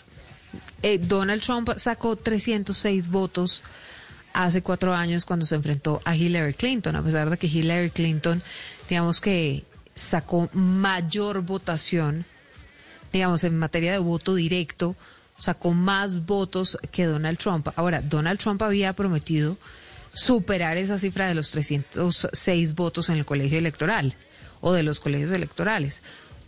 Vamos a ver si lo logra. Realmente es difícil y eso demostraría nuevamente, Ricardo, eso que le estoy diciendo. Y es que la fotografía de Estados Unidos hoy podría ser una perfecta línea divisoria entre la mitad con el candidato republicano y la otra mitad con Joe Biden. 11 de la noche, 8 minutos. Seguimos en esta transmisión permanente en Blue Radio y en BlueRadio.com. Elecciones cruciales en Estados Unidos. Fox News le da la victoria a Donald Trump en el estado de la Florida. Estado crucial, crucial para su posible y eventual reelección. Vamos a voces y sonidos y regresamos en minutos con información permanente de lo que ocurre a esta hora en Estados Unidos.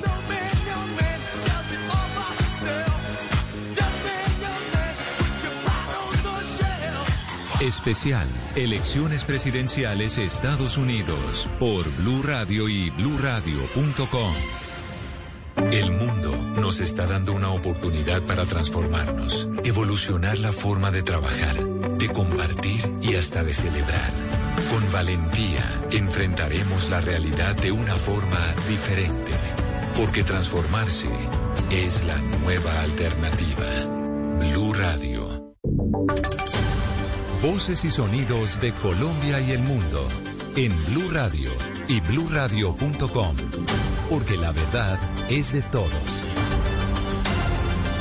Ya son las 11 de la noche y 9 minutos y esta es una actualización de las noticias más importantes de Colombia y del mundo en Blue Radio. Mucha atención que hasta ahora tropas del ejército y agentes de la policía se desplazan hasta zona rural del municipio de Nechí en el Bajo Cauca antioqueño para confirmar o desvirtuar las denuncias sobre una posible masacre de cuatro personas en esa región del país. Son eh, cuatro personas que fueron presuntamente asesinadas en la tarde de ayer en el corregimiento de Bijagual, perteneciente al municipio de Nechí en el Bajo Cauca antioqueño, eh, aseguró la líder Guayú Marta Peralta. A su vez, la ONG Indepaz está informando que fue asesinado Gonzalo Incapié, presidente de la Junta de Acción Comunal de la Vereda La Cristalina en el municipio del Peñol. Con Gonzalo, dice esta ONG, van 251 líderes y defensores de derechos humanos asesinados en lo que va del presente año. Esta es una noticia en desarrollo. 11 de la noche y 10 minutos, el líder social asesinado en Ocaña había denunciado amenazas en contra de su vida y la Defensoría del Pueblo conocía el caso y lo había expuesto a las autoridades competentes. Sin embargo, esta tarde dos sicarios acabaron con su vida. Cristian Santiago. El riesgo que corría la vida de Jorge Solano y las amenazas en su contra eran de conocimiento de la Defensoría Regional del Pueblo en Ocaña. Así lo dijo el abogado Diógenes Quintero. Conocíamos la situación de riesgo del líder social, el defensor de derechos humanos Jorge Solano. En la última evaluación de riesgo hecha por UNP participamos en el sentido de exponer este riesgo que tenía Jorge y en visibilizar pues lo importante que era para el ejercicio de su liderazgo social la garantía y la protección a través de medidas fuertes. Su trabajo y liderazgo se centraba en Ocaña en representar a las víctimas del conflicto armado, vigilar gastos del erario público y el medio ambiente. 11 de la noche y 11 minutos, aunque los empresarios ven con optimismo el plan Marshall para Bogotá, que ya fue aprobado en el Consejo, dicen que aún se necesitan más acciones para resucitar la economía de la capital del país. Marcela Peña. Los estímulos para las empresas en el pago del predial y el ICA y las nuevas líneas de crédito que contempla el plan son positivas, pero la iniciativa se quedó corta en el impulso a sectores estratégicos como la industria. La presidenta de COPI, Alejandra Osorio. Es muy difícil que un gobierno distrital o local con recursos limitados pueda realmente ayudar a reactivar toda la economía. Según Osorio, se necesita también acción desde el gobierno nacional y facilitar la compra pública a las MIPIMES y la protección a la industria local. 11 de la noche y 12 minutos, ambientalistas de Santander respaldan la solicitud de la Procuraduría al Consejo de Estado en el que piden anular las normas que permiten el fracking en Colombia porque afectaría el ecosistema en el Magdalena Medio. Julia Mejía. La dura advertencia la hace el reconocido ambientalista Oscar Zampayo, quien señala que las pruebas pilotos de fracking en la zona del Magdalena Medio afectarían gravemente a humedales y ciénagas de esa zona, especialmente la ciénaga San Silvestre de Porcilla, afectada por recientes derrames de petróleo. Encuentra muchos vacíos sobre los impactos y los riesgos reales que genera esta técnica y ante esta situación la Procuraduría dice que es mejor abstenerse y generar una nulidad. Lo que pidió la Procuraduría al Consejo de Estado es que declaren nulos los decretos que abrieron la puerta a los pilotos de fracking porque, según en palabras del órgano de control, esos pilotos no son compatibles con los principios de precaución y desarrollo sostenible previstos en la Constitución. 11 de la noche y 13 minutos, familias de jóvenes pandilleros protagonizaron una balacera en las afueras de una iglesia en el sur de Barranquilla. El tiroteo, por fortuna, no dejó personas heridas. Ingel de la Rosa. En un tiroteo terminó la misa que estaba programada en la iglesia San Pío del barrio El Bosque por la memoria de un adolescente que hace un mes fue asesinado con un arma artesanal. Parientes de la víctima afirman que su muerte está relacionada con una disputa que inició en diciembre del 2018 con otra familia del barrio por un accidente con pólvora que aún no ha sido superado. Tanto así que son frecuentes los ataques entre ambos núcleos familiares como este que se registró a las afueras de la iglesia y que por fortuna no dejó personas lesionadas. Testigos aseguran que entre los contrincantes figuran miembros de pandillas. Noticias contra reloj en Blue Radio. Y cuando ya son las 11 de la noche y 13 minutos, la noticia en desarrollo, el INVIMA alertó sobre la comercialización fraudulenta del producto vitamina C de mil gramos con equinea, que es una cápsula blanda que no cuenta con el registro sanitario nacional y ha sido adquirido por varios colombianos en algunas partes del país. Según el Instituto de Vigilancia, el envase del producto pertenece a la casa Chemical SAS, pero la empresa confirmó que no lo fabrica ni responde por su comercialización en Colombia. La cifra, el Banco de la República mejoró este lunes su proyección sobre el desempeño de la economía para este año con una contracción de entre el 6,5% y el 9%, luego de una estimación inicial del 6 al 10%. La ampliación de estas y otras noticias en blueradio.com y en Twitter, arroba blueradio.com. Los invitamos a que sigan atentos al especial de elecciones en los Estados Unidos 2020. Ahora en Blue Radio los foros virtuales Blue 4.0. Conéctese con nuestros canales digitales. No se pierda este 4 de noviembre a las 10.30 de la mañana una conversación con el embajador de Israel, Cristian Cantor, Juan Carlos Mora, Alan Weisleder, Ignacio Gaitán. Ilana Soloducho, Mauricio Dimant y Jimena Duque sobre cómo la innovación y el emprendimiento impulsan la economía en Israel. Foros Blue 4.0. Conversaciones que transforman a Colombia. Especial Elecciones Presidenciales Estados Unidos por Blue Radio y bluradio.com.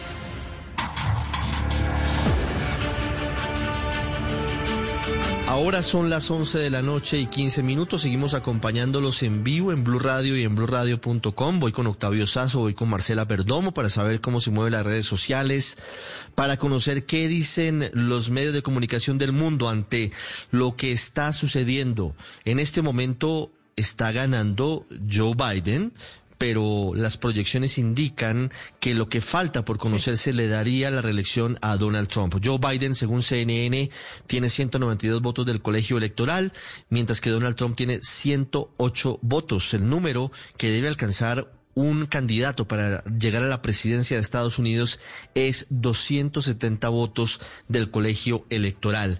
Mientras eso dice CNN, la cadena Fox News en este momento está haciendo otros análisis y ya está hablando de una victoria del presidente Donald Trump en la Florida. Vamos a estar en minutos con Fabio Andrade, que es el representante de los colombianos desde el Partido Republicano en el sur de la Florida, que estuvo recientemente en un conversatorio con Donald Trump.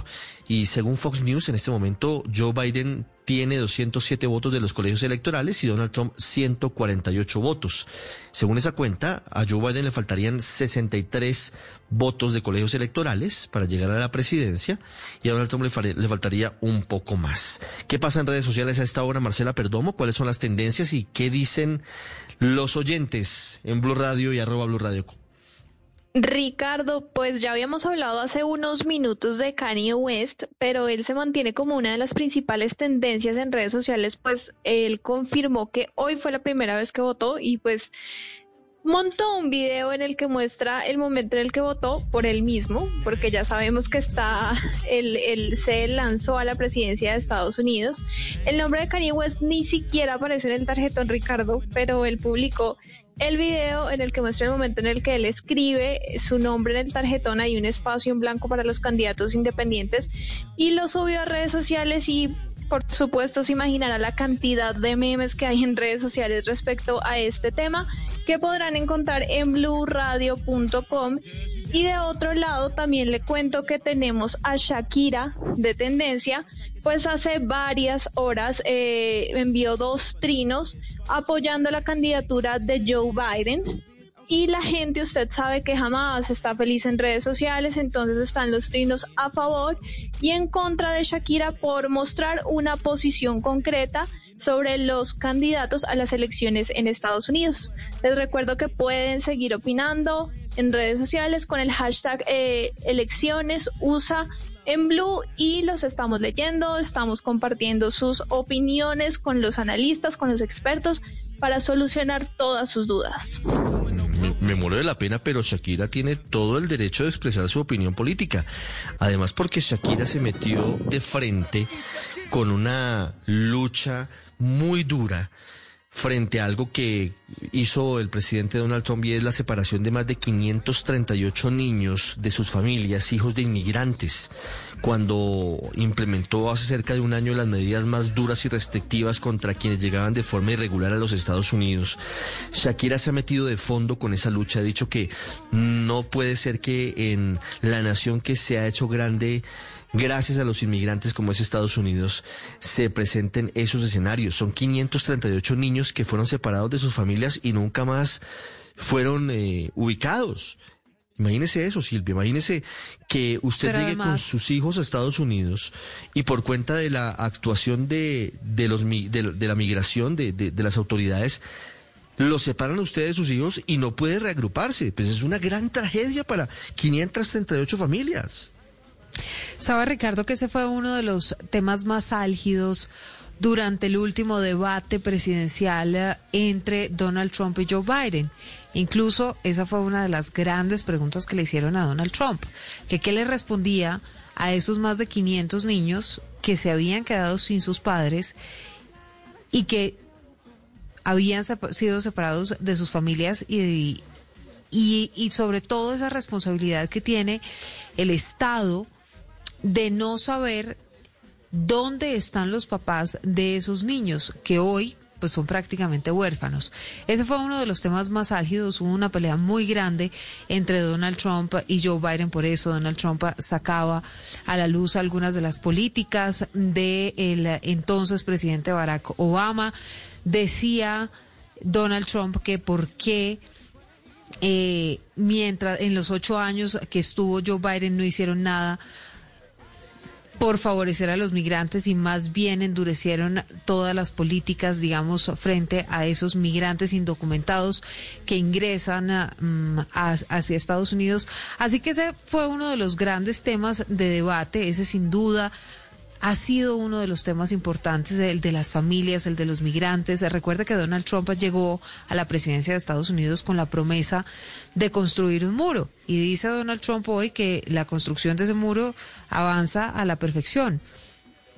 El drama ha sido tremendo y durante estos eh, cerca de cuatro años, pues lo que hemos visto es cómo sufren esas familias migrantes eh, desde Honduras, desde Nicaragua, que atraviesan toda esta zona hasta llegar a México y allí pues se enfrentan todas las dificultades que sin duda representa eh, intentar pasar a, a territorio norteamericano pues con un único fin, con el sueño de ser o de tener una vida mejor, Marcela. Y precisamente Shakira en los dos trinos que envió esta mañana habló de las familias y de los jóvenes. Y dice que los jóvenes eh, están creciendo rápidamente, la comunidad juvenil en- está creciendo rápidamente en Estados Unidos. Y de acuerdo a sus investigaciones Biden propone un salario mínimo de 15 dólares, universidad pública gratis a las familias que ganen menos de 125 eh, dólares. Entonces, eh, ella sigue en esta cruzada por las familias, por los jóvenes, por los latinos, y precisamente por eso se refirió a Joe Biden, eh, que son estos dos trinos que le cuento que la, la mantienen en tendencia a esta hora. Incluso Marcela Claro y sí. Ricardo recuerden que una de las grandes derrotas muy recientes con respecto a su política sobre los migrantes, pues fue el DACA, que la Corte Suprema finalmente le dijo a Donald Trump que no podía mm, acabar con esta ley que tiene mucho que ver con esos millones de dreamers, esos jóvenes que llegaron a Estados Unidos y que tienen la nacionalidad norteamericana, pero que son hijos de padres migrantes y de personas pues eh, que ingresaron a Estados Unidos indocumentadas. Sí, 11.23 minutos. Fox News reporta que Joe Biden gana Arizona, Silvia. Gana Arizona. Son 11 votos electorales. 11 votos Sí, electorales. Y fíjese, fíjese Ricardo que Arizona era uno de los swing states. Así que eso pues es una buena noticia porque de los uh, swing states en este momento Joe Biden tendría dos, Arizona y Iowa. Y si le parece, le cuento los tres estados sobre los que todavía no hay ninguna información. No sabemos nada de Nevada, que es un swing state y que aporta seis votos al colegio electoral. Voy a sacar ya mismo la calculadora para decirle esto en donde nos deja. Alaska. Alaska es eh, un ah, estado republicano, es un estado rojo. Entonces, seguramente pues le va a dar los votos electorales a Donald Trump, que en total son tres. Es decir, sumamos seis de Nevada, tres de Alaska y luego nos queda Hawái. Hawái es un estado demócrata, le daría estos votos a Joe Biden y aporta cuatro votos al colegio electoral. Esto significa, Ricardo, que tenemos en total 13 votos que todavía no se sabe exactamente para quién o qué va a pasar con ellos. Bueno, 11, 24 minutos. En Arizona también hay noticia, Octavio, porque se aprueba la legalización y el consumo de la marihuana en todas sus acepciones y en todas sus concepciones. Exactamente, con, con la noticia de que gana Joe Biden, eh, Arizona sale también esa, esa información. Arizona gana el voto para legalizar la posesión, el uso y la venta de marihuana eh, en ese estado que, que es muy importante, muy grande, que es eh, frontera con México y que, y que bueno, que eh, gana entonces ese, ese voto y la gente también empieza a opinar alrededor de esta decisión. Muchas cosas para analizar luego de estas elecciones en Estados Unidos. Todavía no hay pleno desarrollo, ni reconocimiento, ni certeza de los resultados, pero si las cosas siguen como marchan, seguramente habrá muchas cosas para analizar sobre los encuestadores, sobre los candidatos, sobre los partidos políticos, frente a los medios de comunicación. Muchas, muchas reflexiones. Pero hablando del tema eh, migratorio, que ha sido uno de los asuntos importantes de la campaña presidencial.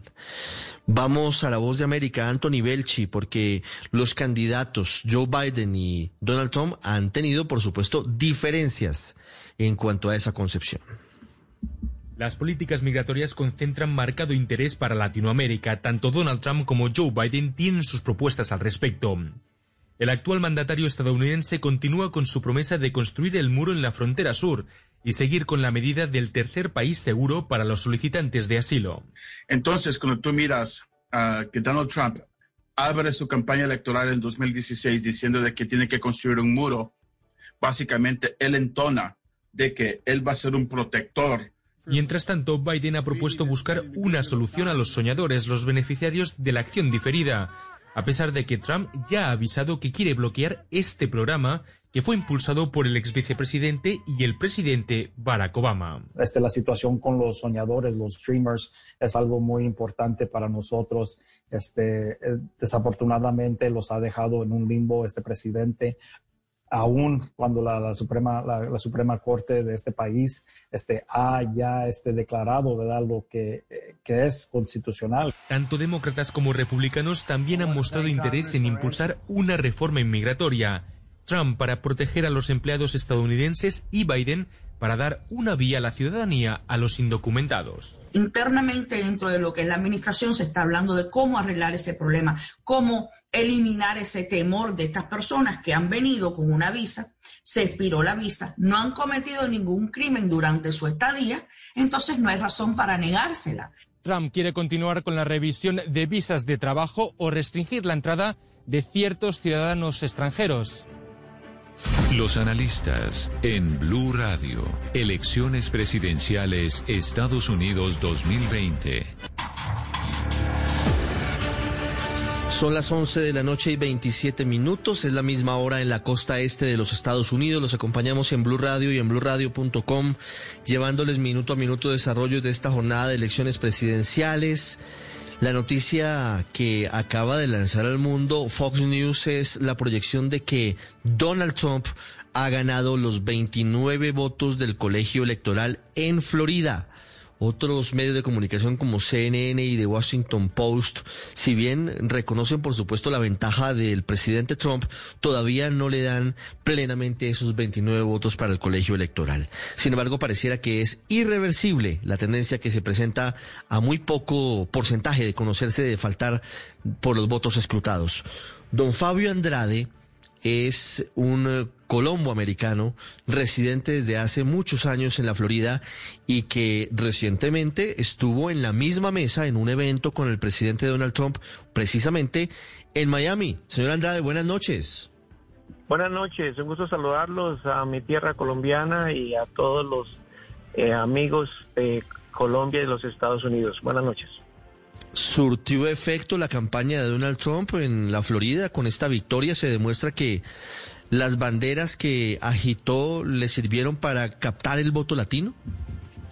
Definitivamente, definitivamente que sí. eh, fuera de que ha estado muy cerca a las comunidades y se ha sentado a dialogar con nosotros y ha habido una comunicación directa, pues también nos ayudó en el tema nosotros los colombianos eh, de lo que ya hemos comentado en el pasado, eh, muy importante. Sí, el presidente es una persona que definitivamente está muy interesado para ayudarle a, las, nuestras comunidades, podamos progresar y podamos tener un desarrollo positivo aquí en el, en el estado de Florida. Y la comunidad respondió correspondientemente. Mira, acabo de salir de la tercera oficina que visito a los voluntarios, a la gente, para darles las gracias por todo el apoyo, porque el trabajo de la comunidad latina fue el decisivo en este momento. Entonces, eso es muy importante. Además, eh, les menciono, eh, eh, el colombiano votó 12.5% más por Trump esta vez que la vez anterior. Eso es un número para los que estamos en política altísimo, especialmente que los números de los colombianos ya entran en juego en, en el estado de la Florida y eh, ayudó mucho para darle este promedio mucho más elevado para dejar sin duda de que el presidente ganó la Florida. Usted nos dice que los colombianos votaron un 12.5% más en estas elecciones en la Florida por Donald Trump que en 2016. ¿Qué números tiene usted? ¿Cuántos colombianos votaron por Donald Trump? Eh, para esta elección, 120 mil votamos más por, la, por, el, por el presidente Trump eh, en la Florida. Es un número muy interesante y, muy importante. Mire, hoy a las ah, siete y media de la noche me llamaron directamente desde el la- comando a, felicitarme y a darme las cifras que le estoy compartiendo a ustedes en ese sentido. Entonces, eh, el voto colombiano ya es un voto referente y estamos muy contentos que nos tomen en, en mente y, y seguimos ah, eh, el trabajo que vamos a desarrollar ahora con la administración Trump en los temas que hemos discutido, eh, que son el tema del desarrollo económico, el tema de una mejor relación con Colombia, pero también una relación con Colombia que vamos a ser muy vigilantes con lo que está pasando en Colombia, que eso es lo que los colombianos americanos y uribistas queremos en los Estados Unidos, que veamos bien este proceso de paz, que es un proceso de unidad y eso es un tema que, que vamos a asegurar. Este jueves pasado, por ejemplo, estuvimos sentados en Miami con la subsecretaria de Comercio hablando del programa Colombia Crece, el programa de desarrollo económico para Colombia. Entonces, mira, yo sé que en Colombia eh, Trump no, no, no es popular o, no, no nos ayuda a la comunicación, pero el hombre es el que es para lograr y, y avanzar nuestros temas de nuestras comunidades y si podemos ayudarle un granito a Colombia, pues lo vamos a hacer. Sí. Mire, hablando de la incidencia del uribismo en estas elecciones, señor Andrade, ¿qué pasó con la candidata María Elvira Salazar, que era apoyada por el expresidente Uribe? Teníamos reportes de que estaba ganándole la curul a Dana Shalala, que es una muy curtida veterana y con un potencial muy grande en materia política en la Florida. Mira, eh, no solo le ayudó al uribismo, pero aquí la gente, la comunidad le ayudamos mucho. Eh, yo la endosé y, le di el full apoyo a María Elvira Salazar. Y este, este, este curul, como decimos en Colombia, eh, va a ser hablado en todo el país porque era un curul que no se esperaba que María Elvira fuera a ganar. María Elvira ya lo ganó, ya es declarada ganadora de esa curul y donde el voto colombiano tuvo mucho que ver en este momento para María Elvira Salazar. Además, el señor alcalde de la ciudad de Miami-Dade, el que nos firmó la resolución para la calle de Uribe, él también ganó su curul contra una demócrata que eh, se ganó el asiento hace dos años y también ya declarado ganador. Entonces el voto colombiano no ha sido solo efectivo para el presidente, pero también para las elecciones locales. El voto colombiano ya es tomado en cuenta en, las votaciones de la Florida y, y creo que eso nos, nos ayuda y nos fortalece a toda la comunidad, ¿no? Señor Andrade, muchas gracias. Felicitaciones, porque usted se la jugó por el presidente Trump y ganó en la Florida. No sabemos qué pasa en el país, pero al menos en Florida, de acuerdo con todas las proyecciones, pues va a ganar el presidente Trump, va a ganar el Partido Republicano. Ha sido usted muy amable. Una feliz noche.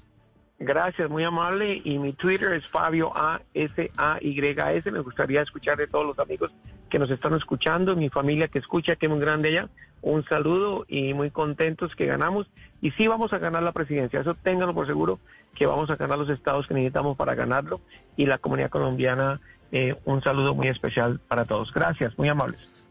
11.34 minutos. Las proyecciones indican que podría ganar Donald Trump precisamente porque tiene varios estados, los swing states, Silvia, en su bolsillo. Y eso va a ser fundamental en minutos. En Miami ya hay celebraciones. Estamos viendo la transmisión de Noticias Caracol ahora y, y lo que estamos viendo es que el Partido Republicano montó fiesta, montó tarima, está felices porque han ganado en ese estado, ha ganado el Partido Republicano, ha ganado Donald Trump y por supuesto que esto marca un, hito dentro de las elecciones presidenciales en los Estados Unidos. Sí, señor, sin duda, mm, aunque, como le decía, esto está realmente reñido y habrá que tener paciencia y esperar. Fíjese que llama mucho la atención lo que está pasando con Pensilvania, porque el eh, ex vicepresidente candidato demócrata Joe Biden nació en Scranton, en Pensilvania, estuvo haciendo hasta hoy campaña presidencial en ese estado, que es uno de los estados decisivos. Donald Trump casi que hizo una campaña tratando de desmentir que Joe Biden era de ese estado y ese se convirtió en el caballo de batalla. En este momento, con el 51% de los votos escrutados, Ricardo, es decir, un poco más de la mitad, Donald Trump tiene 56% y sorpresivamente Joe Biden tiene 41.6%. Toca esperar a ver qué pasa, qué dice la otra mitad de quienes votaron en el estado de Pensilvania, pero eso, pues al final significaría que de nada sirve o de nada sirvió que Joe Biden hubiera hecho campaña tratando de identificarse con la gente de Pensilvania diciendo que le había nacido ahí en Scranton, porque posiblemente ese estado se lo lleve Donald Trump. Muy bien, 11 de la noche y 36 minutos. Manifestantes muy cerca de la Casa Blanca, principalmente personas que están en contra de las políticas del presidente Donald Trump, manifestándose en bicicletas, movilizándose por la avenida Pensilvania, por la avenida principal de la capital de los Estados Unidos, hasta donde lo permite la barricada que ha sido puesta cerca de la casa presidencial. Donald Trump absolutamente silencioso, ni un trino, ni una afirmación, no ha dicho absolutamente nada sobre esta jornada de elecciones que está en sus momentos definitivos. Los estados que van a definir esta elección, Silvia, ¿cuáles son?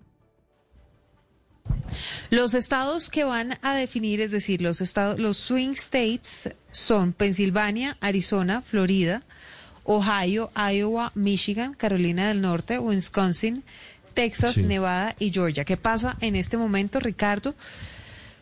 Pues mire, todavía no se tiene mucha certeza de lo que va a pasar en Wisconsin.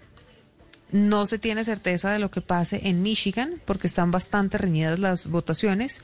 Estamos atentos de lo que pase en Ohio, pero casi seguro el ganador es Donald Trump, que ya tiene 53.3% comparado con Joe Biden que tiene 45.2% y ya han escrutado el 94% de los votos. En Pensilvania, como le decía, falta el 49% de los votos para ser escrutados. En la delantera está Donald Trump con 56%, Joe Biden con 41.6%. Fíjese que tenemos acá una novedad importante. Iowa, Ricardo, hasta hace minutos la estaba ganando Joe Biden y el resultado acaba de dar la vuelta. Es decir, que de los swing states, en este momento Joe Biden solo tiene uno que es el estado de Arizona. En Iowa, Donald Trump tiene 50.4%, Joe Biden tiene 47.9%.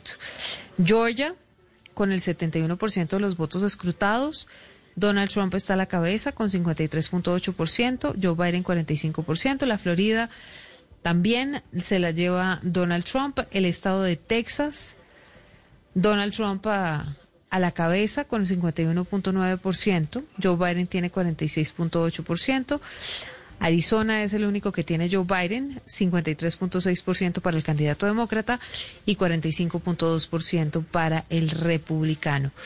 Carolina del Norte, otro de los swing states para Donald Trump con 50.1% 50.1% y Joe Biden 48.7%. Ricardo, con Iowa entonces ya son, si me deja contar, 1, 2, 3, 4, 5, 6, 7, 8, casi 10 de los swing states pues tienen tendencia republicana. Y eso puede ser un indicador importante de lo que pueda ocurrir en minutos. Silvia, 11.39 minutos. Ya vamos a las calles de Washington para conocer lo que está ocurriendo en las manifestaciones de las personas que están en contra del presidente Donald Trump. Vamos a ir con Celia Mendoza a Delaware, al sitio en el que se encuentra el candidato Joe Biden. Antes, Kenneth Torres lo que definirán en estas elecciones. Podría incidir el ganador de la elección presidencial colombiana en el año 2022, que gane hoy Donald Trump o que gane Joe Biden, cambiará en algo la política interna en Colombia para las elecciones que tendremos en mayo del año 2022?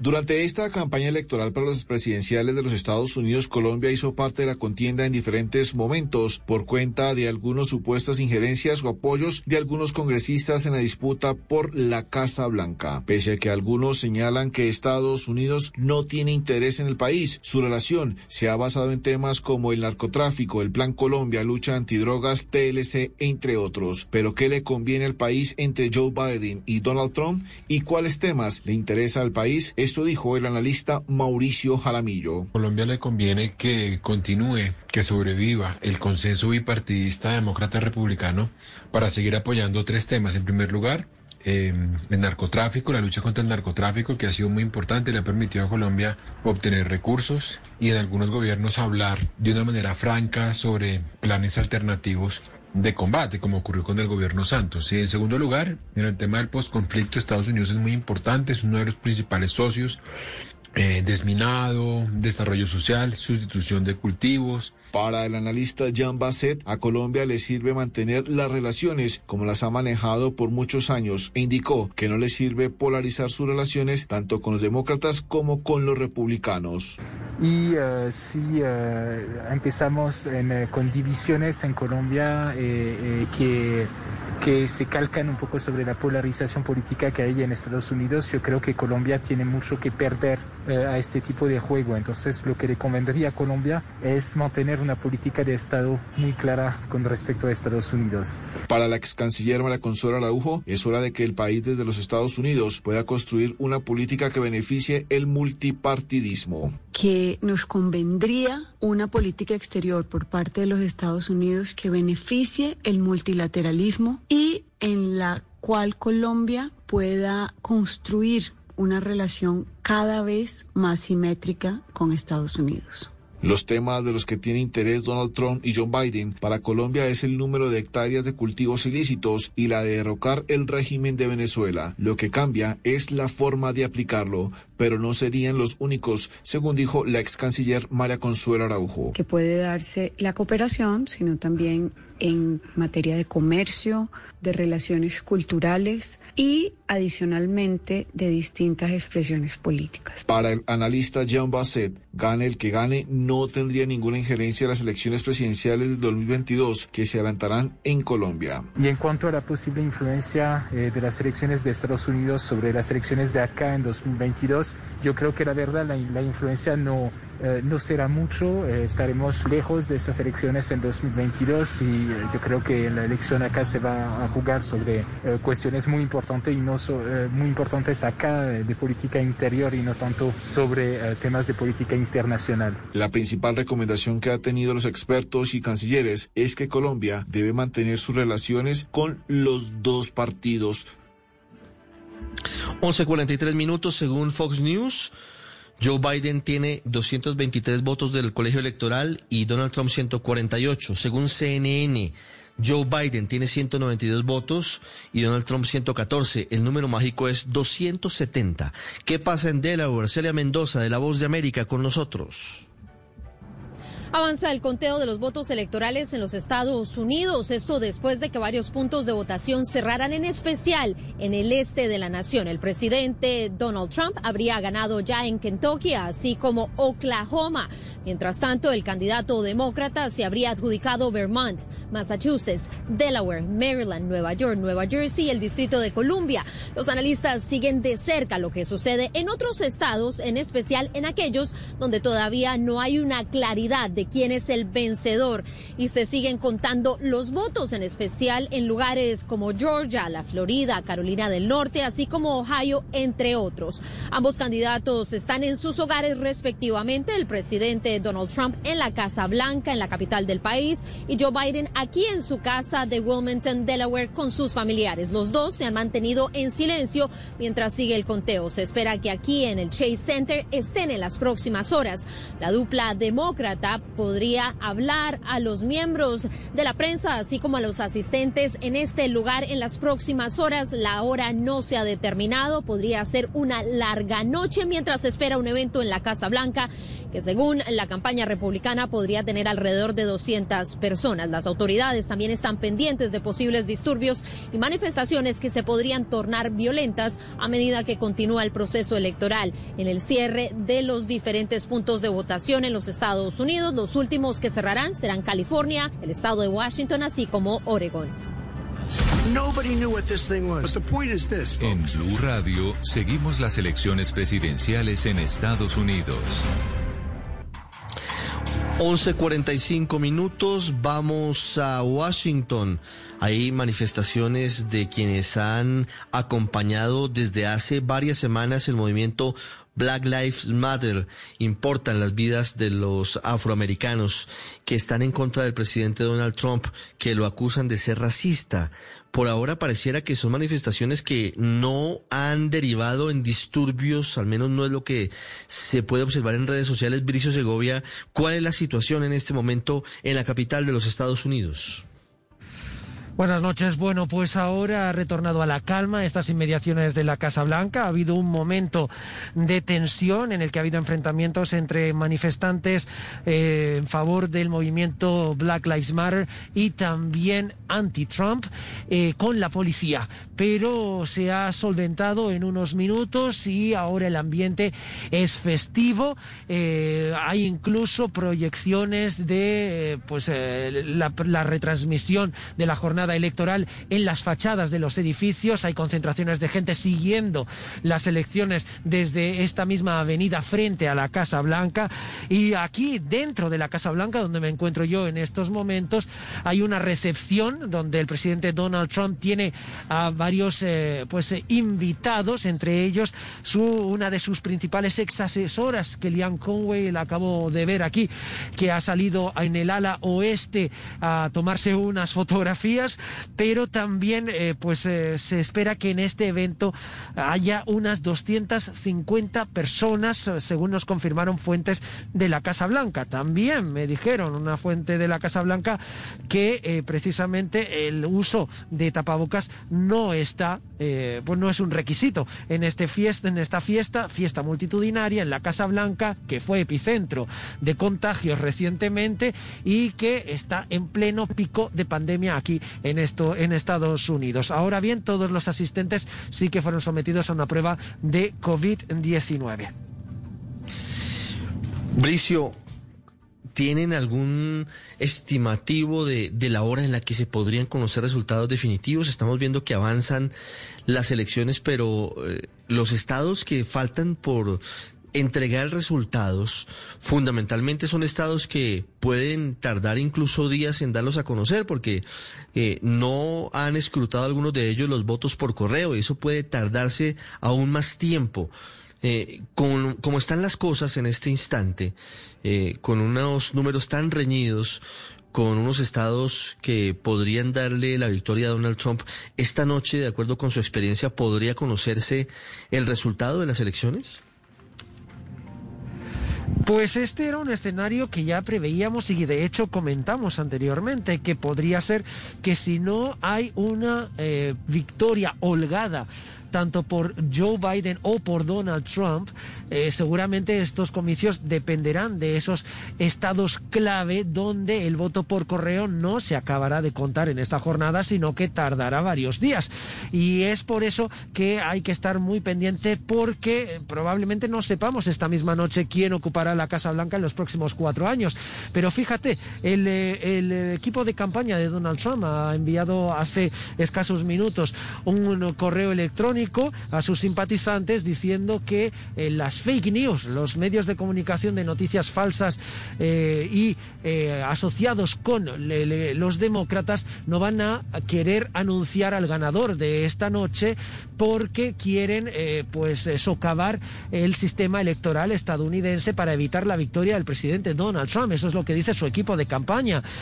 por lo tanto, una retórica que apunta a que el mismo presidente no va a reconocer un eh, resultado que no sea favorable hacia él mismo o que no se conozca esta misma noche. De hecho, la misma fuentes del eh, equipo de campaña del presidente Donald Trump ya me dicen que tienen a eh, pues decenas de abogados preparados para ir a Pensilvania al finalizar esta noche donde el presidente Donald Trump ya amenazó con llevar el caso a la Corte si se seguían recontando los votos más allá de esta jornada. Hablo del voto por correo. Bricio, ese escenario de una pugna en los tribunales es eh, perfectamente posible en este momento.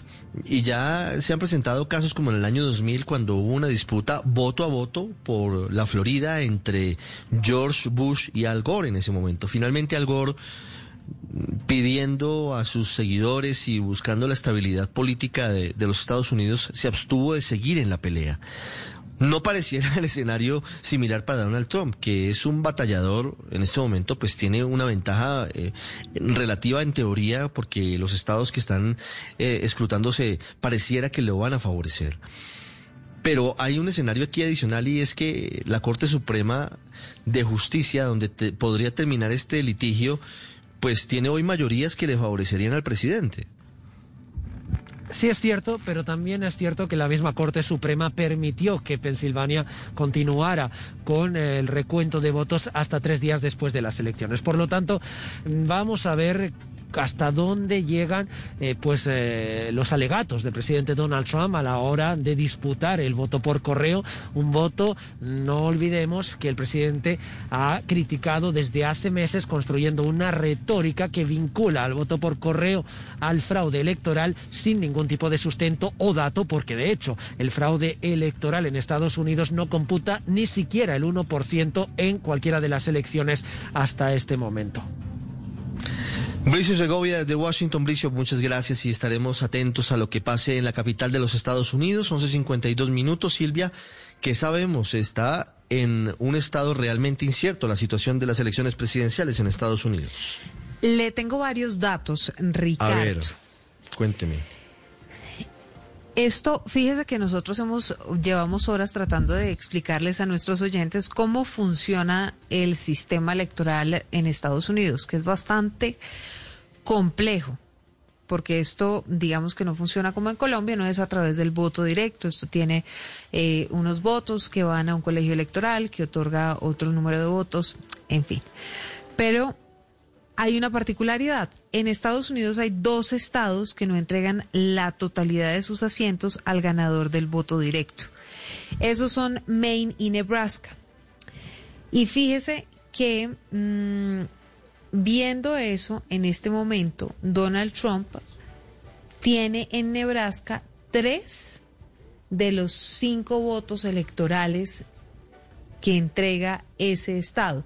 Es decir, que no sucede como el resto de estados que quien gana se lleva la totalidad de los votos, sino que en Nebraska y en Maine, dependiendo de cuántos se saquen los candidatos, pues unos se llevan cierto número de votos y el otro cierto otro número de votos. Tenemos resultados de Nebraska, como le digo, Donald Trump tiene tres de los cinco votos electorales. Vamos a ver si Joe Biden se queda con los otros dos. Y estamos atentos de lo que pueda pasar en Maine, aunque Joe Biden va a la cabeza con el 51% de los votos. Le sigo teniendo nuevos datos. Iowa, Ricardo. Iowa es un ah, estado que, que lo podríamos llamar un estado péndulo. Fíjese que fue o ganó las elecciones, eh, los demócratas ganaron las elecciones en el año 2000, en 2008 y en 2012. Los republicanos ganaron las elecciones en 2004 y hace cuatro años, en 2016, las ganó Donald Trump. Estaba a la cabeza Joe Biden, se volteó el resultado y en este momento Donald Trump tiene 52% y el candidato demócrata tiene 46.3%. Aquí hay otro tema importante y es Arizona. Arizona es un estado históricamente republicano. Ricardo, si la votación sigue como está,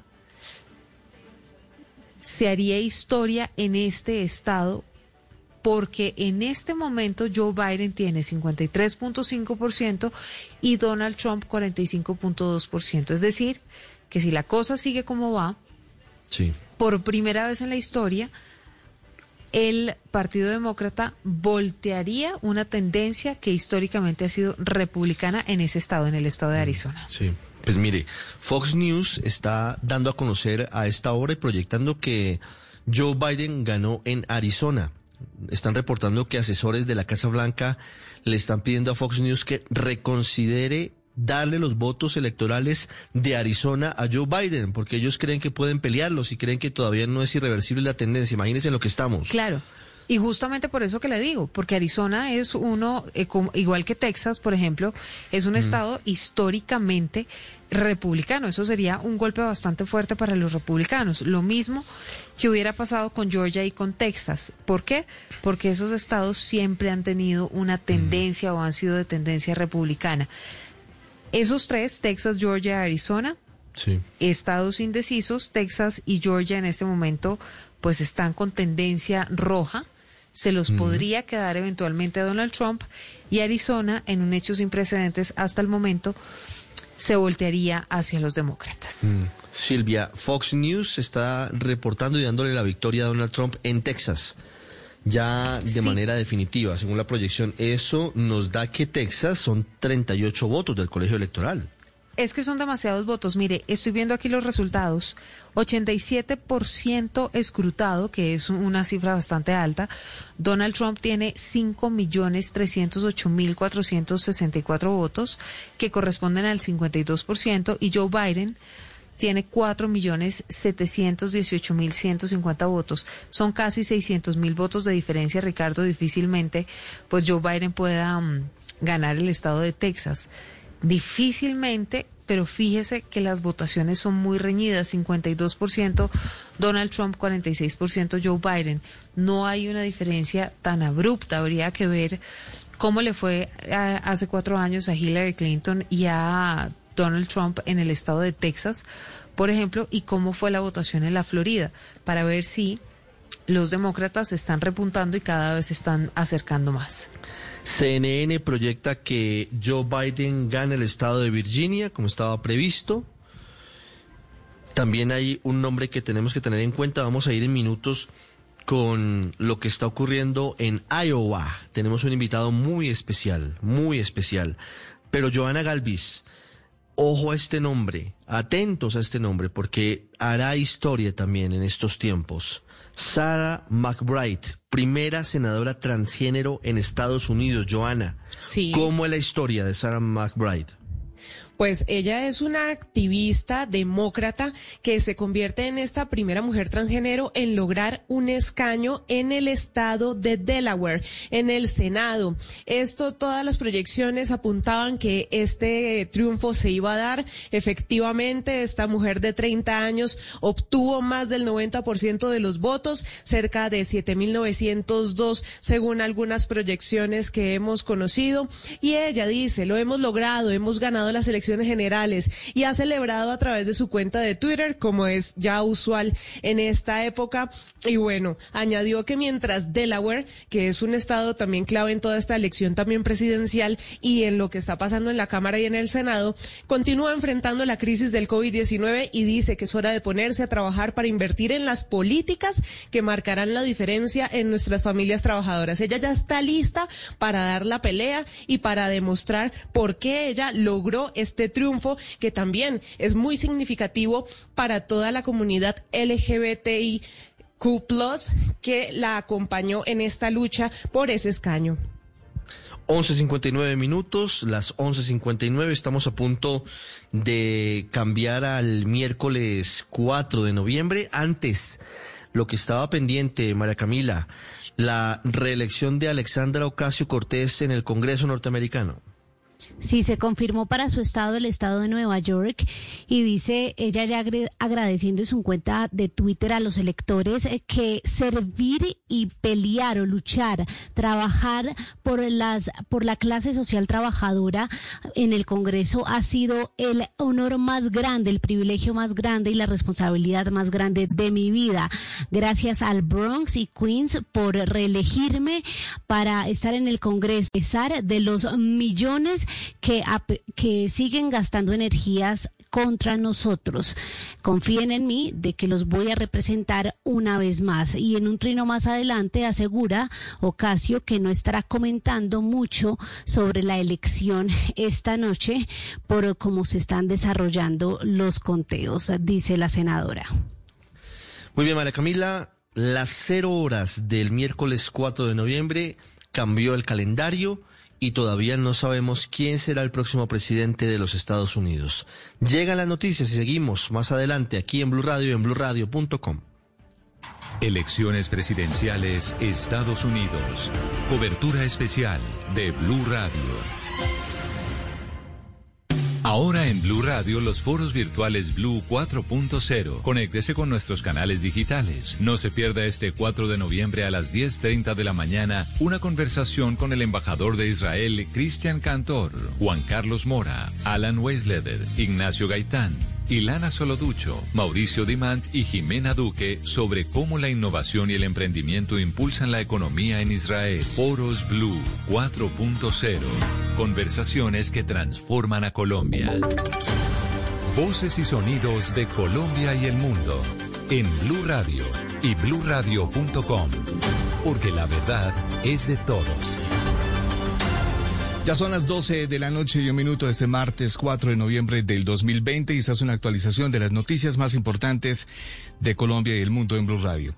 Hay luto en el sector de las artes escénicas en Bucaramanga tras la muerte en Polonia del director de teatro Giovanni Castellanos por COVID-19. Javier Rodríguez.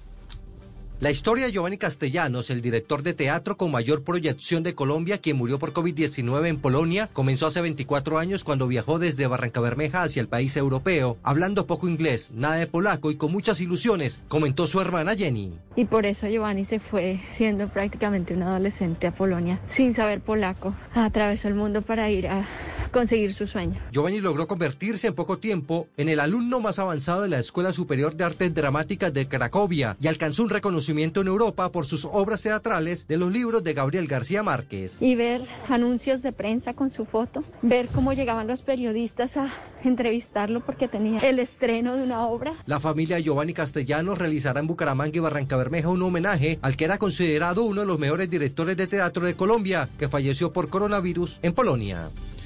12 de la noche y dos minutos, las autoridades lograron la captura de alias Duque del grupo delincuencial Los Chatas que extorsionaban a los habitantes del municipio de Bello en el departamento de Antioquia. Vanessa Aguirre. La policía metropolitana logró un nuevo golpe contra la banda delincuencial Los Chatas del municipio de Bello, quienes ordenaban delitos como homicidio y extorsión. Esta vez se capturó al segundo jefe al mando alias Duque, el cual ordenaba la conexión ilegal de las viviendas al servicio de gas en Bello para luego extorsionar a las familias. Esto dijo el general Eliezer Camacho, comandante de la policía metropolitana. En este caso, la afectación directa la recibe el GDO Los Chatas, una investigación de más de 12 meses donde se venía realizando un seguimiento a esta estructura criminal. Santa Rosa de ustedes podrán recordar que nosotros eh, logramos la captura de alias Cristian, principal cabecilla del G de los Chatas, hace aproximadamente tres meses. Hace dos meses las autoridades habían logrado también la captura del máximo cabecilla del grupo delincuencial. 12 de la noche y tres minutos en Quindío, seis personas que hacían parte de una organización dedicada a extorsionar haciéndose pasar por funcionarios aduaneros fueron judicializados. Nelson Murilla.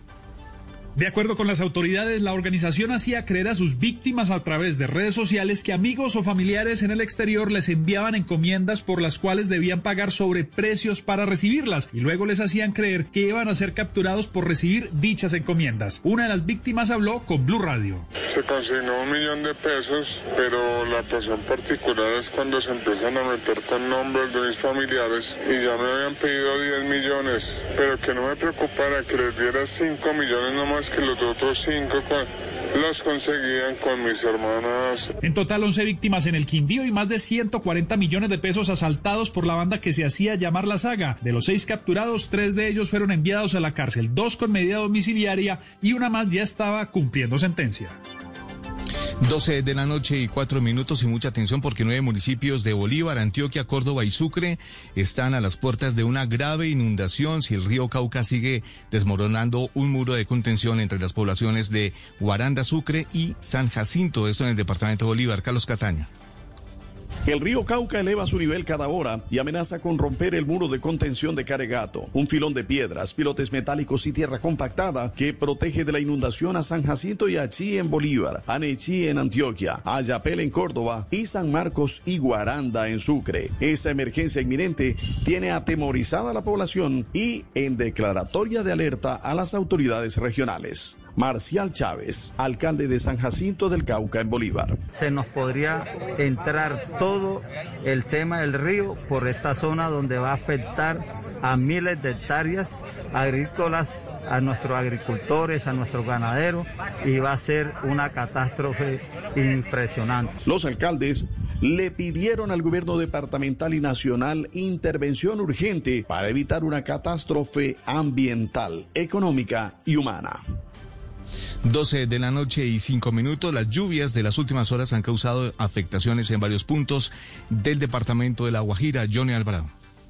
Graves afectaciones se han registrado por lo menos en cuatro municipios del departamento de La Guajira a causa de las lluvias de las últimas horas como efectos indirectos del huracán ETA, dicen las autoridades, sobre todo el coordinador de gestión de riesgo departamental William Iguarán, y tal cual como se observan en algunos videos, manifiestan que hay dificultades en el acceso a las diferentes comunidades indígenas guayú en la Alta Guajira, en lo que tiene que ver por lo menos en municipios como Uribia y Manaure. Ante este hecho, dice el coordinador de gestión de riesgo, que han estado alertando a los líderes y a la comunidad ante las situaciones que puedan presentarse, pues las lluvias continúan en las próximas horas. Para el caso del municipio de Manaure y Uribia, eh, nos han reportado afectaciones en las vías de acceso a las comunidades indígenas guayú. Ante todo eso, también ha dicho el coordinador de gestión de riesgo que también van a estar monitoreando el cauce de los arroyos de los diferentes puntos del departamento y alertando a la comunidad, pues las lluvias continúan en esa parte de la región Caribe teniendo en cuenta los efectos indirectos del huracaneta. Noticias contra reloj en Blue Radio. Y cuando ya son las 12 de la noche y 6 minutos, la noticia en desarrollo, la plenaria de la Cámara hundió el proyecto de ley que establecía el consumo de marihuana de uso recreativo para mayores de edad. 102 representantes votaron por el no para dar el trámite al proyecto en segundo debate. La cifra de la tasa representativa del mercado para hoy miércoles será de 3.823 pesos con 45 centavos. La ampliación de estas y otras noticias en blurradio.com y en Twitter, arroba eh, Blue. Los invitamos a que sigan atentos al especial de elecciones de Estados Unidos 2020. El mundo nos está dando una oportunidad para transformarnos, evolucionar la forma de trabajar, de compartir y hasta de celebrar. Con valentía enfrentaremos la realidad de una forma diferente, porque transformarse es la nueva alternativa. Blue Radio. Ahora en Blue Radio los foros virtuales Blue 4.0. Conéctese con nuestros canales digitales. No se pierda este 4 de noviembre a las 10.30 de la mañana una conversación con el embajador de Israel, Cristian Cantor, Juan Carlos Mora, Alan Weisleder, Ignacio Gaitán, Ilana Soloducho, Mauricio Dimant y Jimena Duque sobre cómo la innovación y el emprendimiento impulsan la economía en Israel. Foros Blue 4.0. Conversaciones que transforman a Colombia. Especial Elecciones Presidenciales Estados Unidos por Blue Radio y bluradio.com.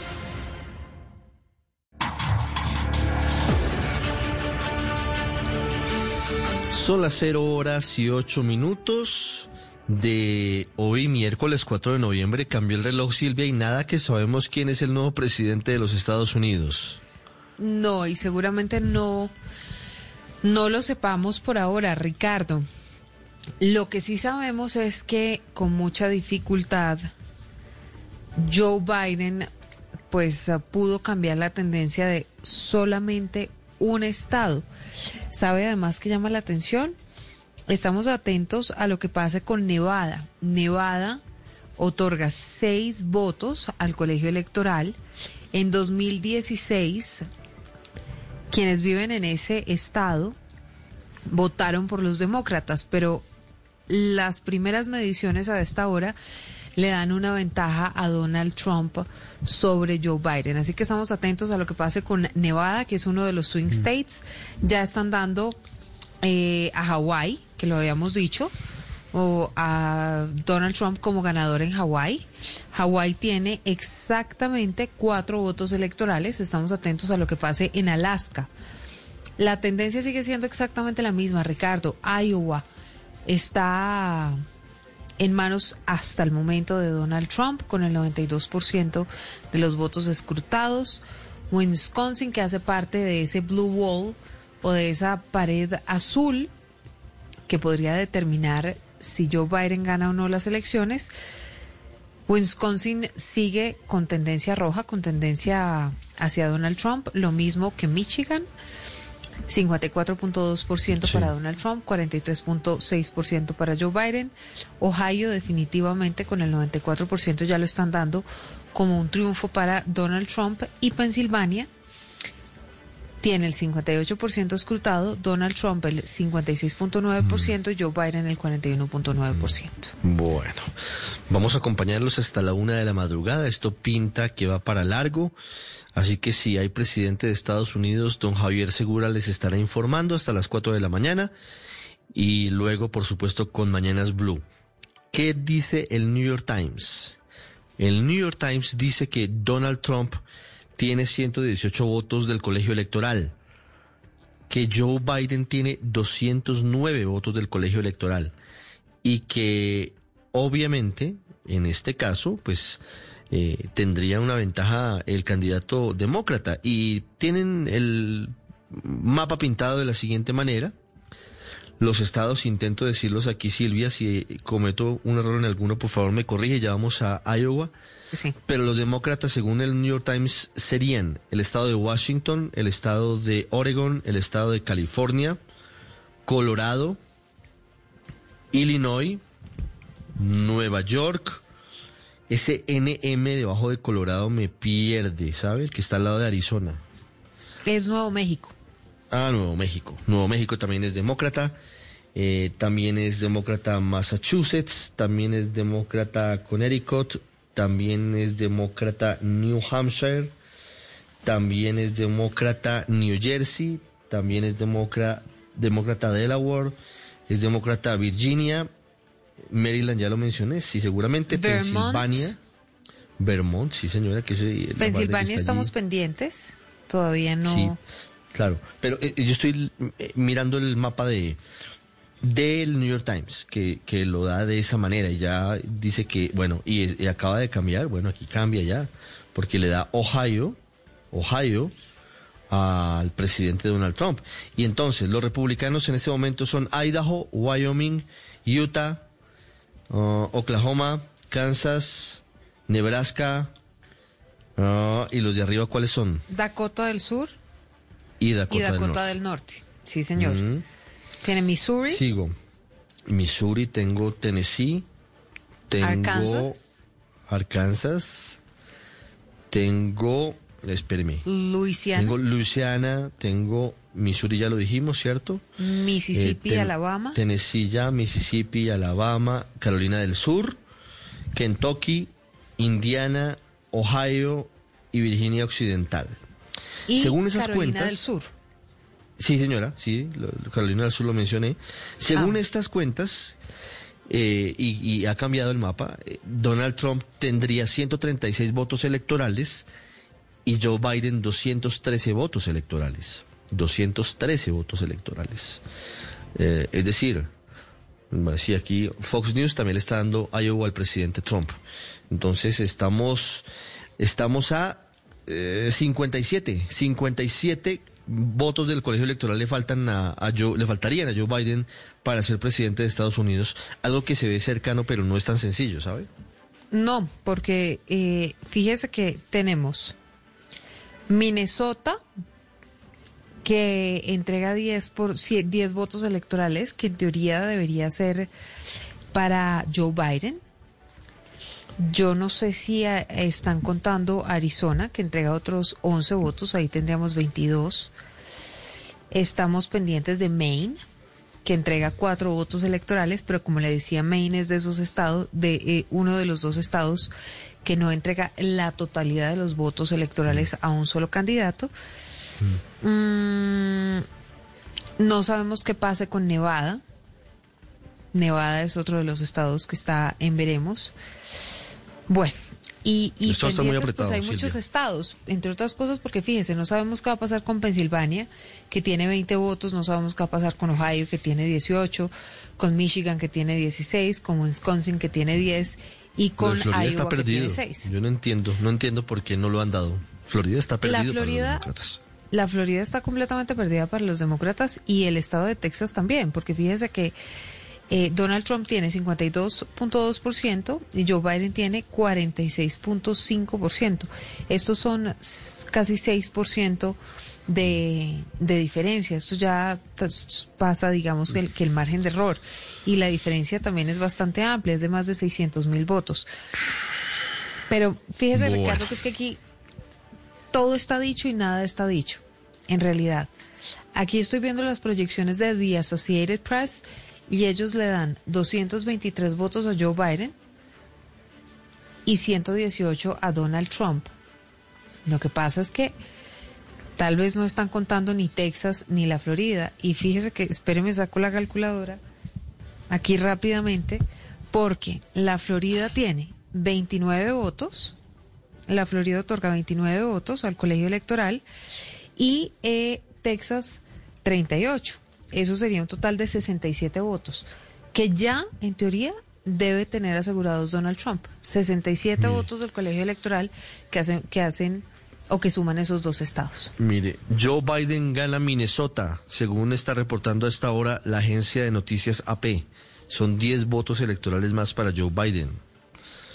Eh, Le están dando- sabe Muy que le están dando en este momento, con el 93% de los votos escrutados, ya le están dando un triunfo absoluto a Donald Trump en el estado de Iowa. Y la verdad es que ya es, muy difícil cambiar el resultado. Donald Trump tiene 52.9%. 814.780 votos y Joe Biden tiene 45.4%, que son 698.340 votos. Así que esos son seis votos más que se sumarían a Donald Trump. Muy bien, 12, 17 minutos. Vamos al estado de Iowa con un hombre que es estadounidense, pero que tiene una relación cercana con Colombia. Alex Baer, que es eh, politólogo, que es analista, que es internacionalista y que hoy estuvo en una mesa electoral, fue de hecho jurado de votación. Alex, buenas noches, buenos días. En Colombia 12-17, ¿qué hora es en Iowa? Hola Ricardo, buenas noches. Bueno, ya son las 11 y 17 aquí en estado Iowa. Llegué a mi casa ya hace unos 15 minutos del lugar de votación tras haber entregado los documentos al gobierno local. ¿Y cómo le fue entregando los documentos? ¿Cómo estuvo la votación? Bueno, fue realmente, pues, como es mi primera vez que trabajo como jurado y aún así me, tocó de presidente del distrito. Fue muy, muy bien. La verdad, un proceso extremadamente eficiente. Em, no tuvimos muchas eh, filas. Realmente solo hubo una fila durante la primera media hora em, que tuvimos abiertas las urnas. Después de eso, básicamente solo unas pocas personas llegando a la vez a lo largo de las 14 horas o 15 horas que tuvimos en las urnas abiertas. Realmente un proceso bastante relajado, digo yo, en comparación con otros estados y ciudades del país. Alex, ¿y qué pasó en Iowa? ¿Qué pasó al menos en el sitio en el que usted fue jurado de votación? ¿Cómo sintió el ambiente y qué pasó en ese, en, ese transcurrir, en esta jornada?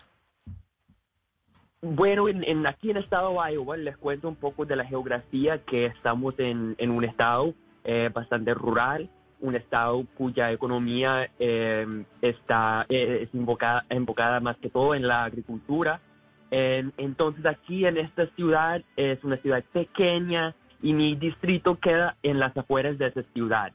Así que estamos hablando de muchas personas em, que no tienen educación universitaria, eh, pero también tenemos una población eh, de votantes que son jóvenes, como es una ciudad, hay universidades aquí. Entonces, el, el ambiente fue más relajado de lo que yo había esperado.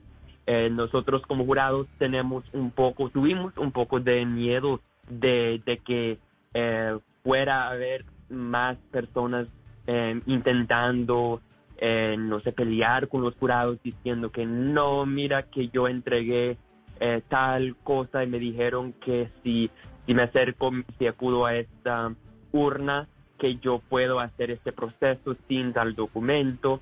No tuvimos nada de esto, realmente no hubo confrontaciones con votantes.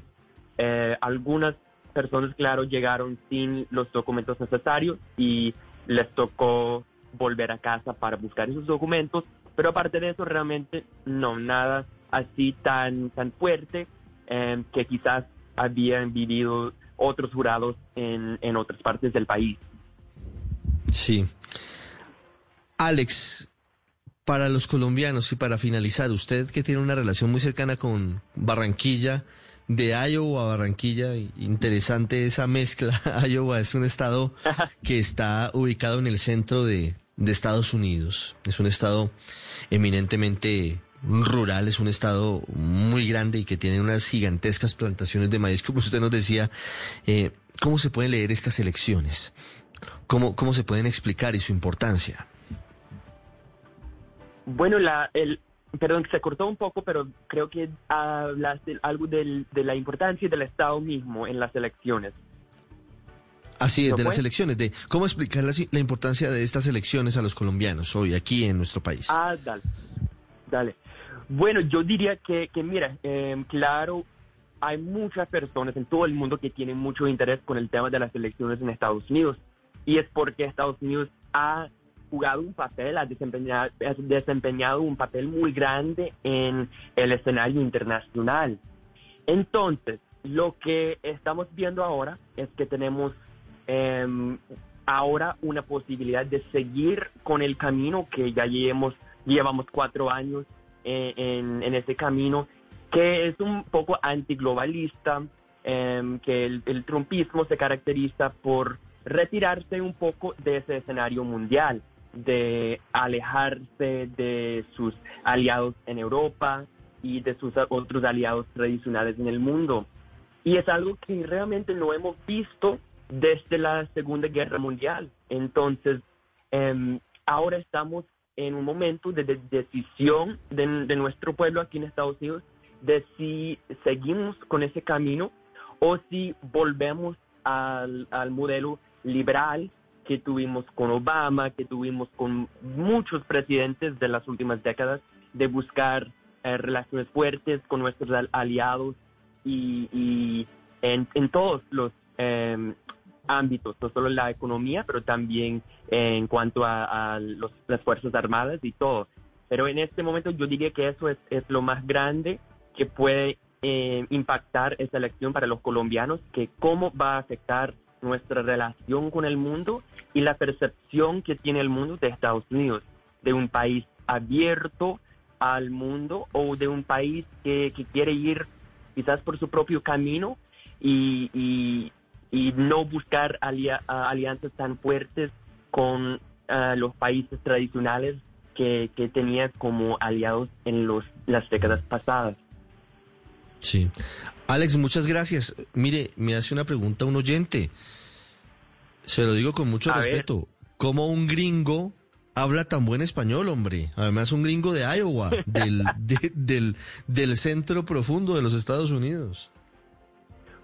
La verdad es, un cuento, no sé, interesante. En, en la universidad yo me, me gradué de internacionalista y de lengua española aquí de la Universidad Pública de mi estado y luego pues me fui, a, Colombia y siempre yo he intentado hacerme el camaleón en nuevos, mm, no sé, contextos culturales y lingüística, lingüísticos. Así que cuando llegué a Colombia me puse a imitar a la gente, me puse a escuchar Blue Radio, andaba mucho tiempo en la universidad escuchando Blue Radio y otras eh, emisoras de Colombia para Em, enterarme de qué hablaba la gente y fue, así fue. Em, pero ahora estoy en Iowa y ahorita me devuelvo a Colombia en unas semanas y ojalá ya en este momento sepamos quién será el nuevo presidente de mi país. Muy bien, Alex. Lo voy a corchar con un colombianismo, aunque de pronto no lo corcho. Por la sombrita, cuídese mucho. Feliz amanecer. Chao. Bueno, Ricardo, muchas gracias. Buenas noches. 12.24 minutos, 11.24 en Iowa, donde está Alex.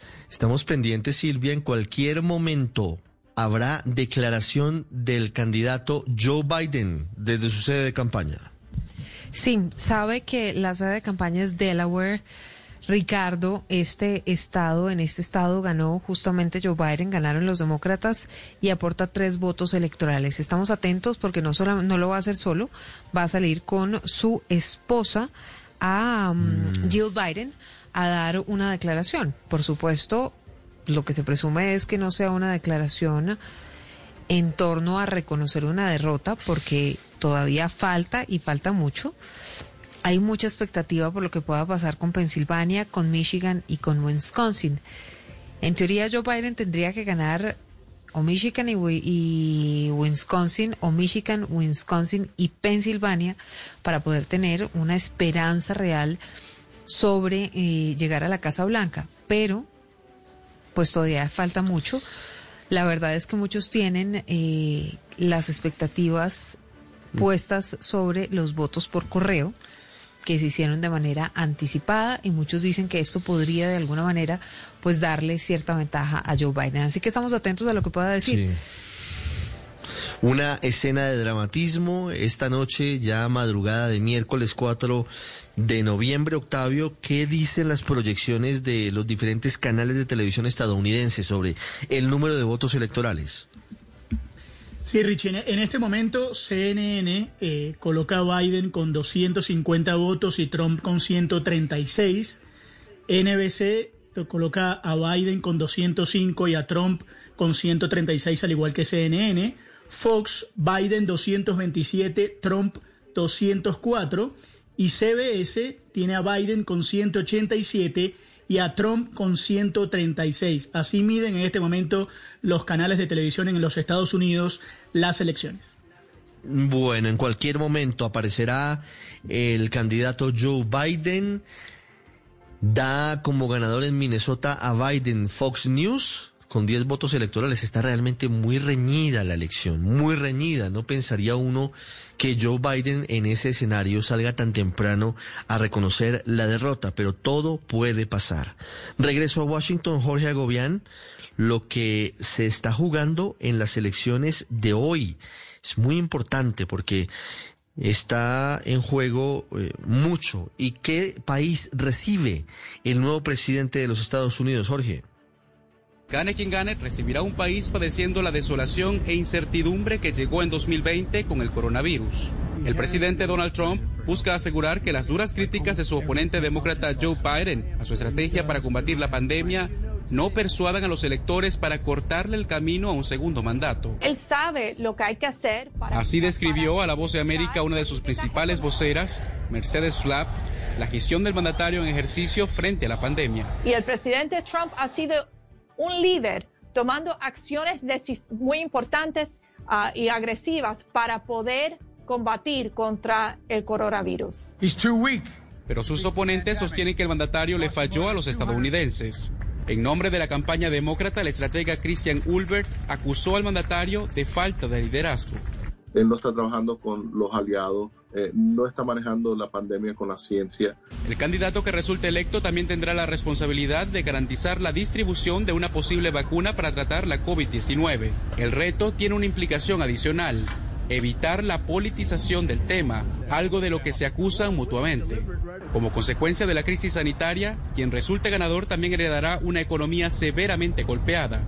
Y en este campo, las propuestas para la recuperación parecieran coincidir en algunos puntos, pero en realidad apuntan a grupos electorales completamente diferentes. Vicepresidente Joe Biden y la senadora Kamala Harris han puesto un plan de regresar más fuerte que nunca en e, nuestra economía basado en, eh, en, en, apoyar a nuestras pequeñas empresas, asegurar que los impuestos para la clase media no suban. Y este presidente entiende perfectamente que hay que quitar regulaciones que destruyen a los empleos y a la misma vez asegurar que no aumentamos impuestos. Tanto el presidente Donald Trump como su contrincante demócrata Joe Biden aseguran que estas son las elecciones más importantes de la historia del país. 12.29 minutos. Fox News, Silvia, se retractó y no le dio definitivamente el estado de Arizona a Joe Biden. le sirvió la presión al presidente Trump. ¿Mm? Lo que pasa, Ricardo, es que usted lo ha dicho a lo largo de esta transmisión, Fox News es un canal abiertamente de tendencia republicana y mm, lo que ahora lo que yo no entendería muy bien es por qué se retractan. Le voy a decir um, la razón. A ver, las, las cifras. Arizona aporta 11 votos electorales y las cifras son las siguientes. Joe Biden tiene 53.2%. 1.316.185 votos. Y Donald Trump tiene el 45.6%, con 1.128.103 votos. La diferencia es un poco más de 200.000 votos, Ricardo. Y se han escrutado el 75%. Ahora, cualquier cosa puede cambiar. Por supuesto que sí, porque aquí nada está escrito hasta que todo esté escrito. Pero, mm. por ahora Joe Biden sigue siendo eh, o sigue encabezando la elección en mm. Arizona. Sí, falta el 24% de los votos por escrutar y Joe Biden tiene una ventaja holgada, tiene 8 puntos, 8.6 exactamente de ventaja sobre el presidente Donald Trump. Alonso Castillo, también de La Voz de América, por lo que se votó hoy en estas elecciones presidenciales, Alonso. Las elecciones federales se celebran siempre el martes, después del primer lunes de noviembre, y para entender la regla, regresemos al pasado. La sociedad estadounidense del siglo XIX era rural, los votantes se subían a los carruajes y con el relinchar de los caballos iban a las urnas. Nos contó el doctor Julio Moreno, profesor de historia en la Universidad de San Francisco era básicamente agricultores, era gente en zonas rurales, ¿no? Entonces se tenía que viajar oficialmente. En ese entonces el peso de las tradiciones religiosas en los Estados Unidos era bastante grande. No se favorecía el, el votar los domingos. El lunes tampoco les convenía, ya que para poder llegar a tiempo tendrían que viajar el fin de semana, lo que interfería con creencias religiosas, tanto los judíos el sábado como los católicos el domingo por lo que basándose en las necesidades de esa época, el Congreso concluyó que el martes era el mejor día y aprobó una ley en 1845. Hoy día no tiene sentido, ¿no? Precisamente porque básicamente limita el número de personas que pueden ir a votar. Y si bien es cierto que el voto por correo es una opción, en 16 estados el votante aún debe presentar una justificación. Votar en un día laboral representa una carga para muchos trabajadores, especialmente los que se dedican a la industria de servicios como tiendas y restaurantes, y también los estudiantes, por lo que los analistas coincidieron en que el ingreso y el tipo de trabajo no deberá de ser determinante para poder ejercer el derecho electoral. Óigame, Ricardo, la verdad es que estas elecciones han sido tan reñidas que Donald Trump tuvo que coger como caballo de batalla no solamente a los latinos en general, a los cubanos, a los venezolanos, sino también a los colombianos. Y entre otras cosas, pues puso a Colombia a sonar dentro de su campaña a la presidencia, con videos y con partes de su discurso en los que hacía alusión a esos nexos que según él tenía Joe Biden, el candidato demócrata, con la izquierda colombiana, con Gustavo Petro, ex candidato presidencial, con el Castro chavismo, con Hugo Chávez, con Nicolás Maduro, incluso con el ya fallecido Fidel Castro. Muchas alusiones a Colombia sorprendieron en esta campaña presidencial, Michelle Quiñones. Buenas tardes. Pues en medio de la campaña, el presidente Donald Trump lanzó fuertes críticas a su contrincante Joe Biden. Señaló que tenía apoyo de progresistas como Gustavo Petro y Nicolás Maduro. El 25 de septiembre dijo que la administración del expresidente Obama se rindió ante el narcoterrorismo y que Biden recibía apoyo del socialista que no era bueno, refiriéndose a Petro, porque era exmiembro de la guerrilla del M-19. Joe Biden recibió el apoyo del socialista colombiano Gustavo Petro. No es bueno, ¿cierto? No es un buen apoyo. Un ex miembro de la organización guerrillera del M-19 no es un buen apoyo. No es un buen apoyo. Bajo mi administración hemos trabajado con nuestros socios en Colombia para estabilizar la región, algo que hemos hecho en gran medida además del lanzamiento de una nueva e histórica operación contra los narcotraficantes. También acusó a Biden de ser títere del castrochavismo, de ser débil con el socialismo y a través de sus redes sociales dijo que traicionará a Colombia. Esta precisamente fue una de las estrategias de Trump en su campaña Latinos por Trump. Lanzó comerciales en el que se le ve bailando salsa.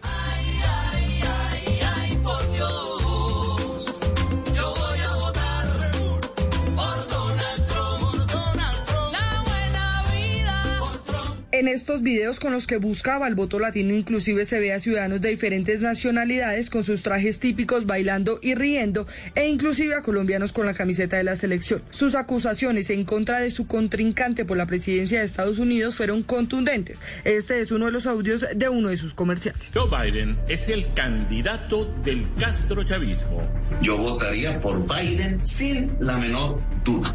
Biden traicionó a los nicaragüenses. Millones para los Castro le dio la espalda a los venezolanos y la mano a Maduro.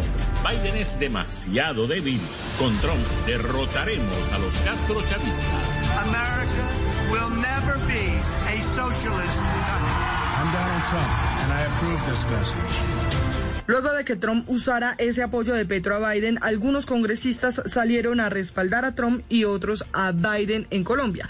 El senador de Colombia Humana señaló que fue estrategia de sus asesores para ganar ese voto de latinos en Florida. De discurso, yo creo que el señor Trump ni me conoce, tiene ni idea quién soy yo y muchísimo menos de Colombia no tiene ni idea de las circunstancias por las que pasa el país, de las características de lo que se mueve detrás del narcotráfico, entre otras cosas, que es lo que menciona. Sin embargo, en medio de esas pullas, Petro también le dijo a Trump que acaba de aceptar consejos de, de los políticos colombianos íntimamente ligados con el narcotráfico y el genocidio en Colombia. 12 de la noche, 36 minutos pendientes de la locución que hará Joe Biden en cualquier momento desde Delaware.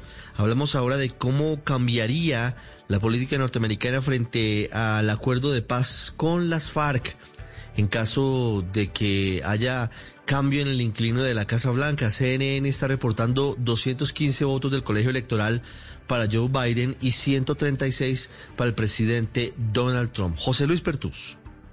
Hace casi cuatro años, en la ciudad de Cartagena, poco después de firmar los acuerdos de paz de La Habana, el entonces vicepresidente Joe Biden dijo que rogaba a Dios que la paz en Colombia se pudiera dar con esa negociación pactada entre el gobierno Santos y las FARC. Esa vez, Biden felicitó a Santos por lo que había hecho al sacar adelante esos acuerdos y dijo que en los últimos años Colombia era una pieza fundamental en lo que pasa en el hemisferio.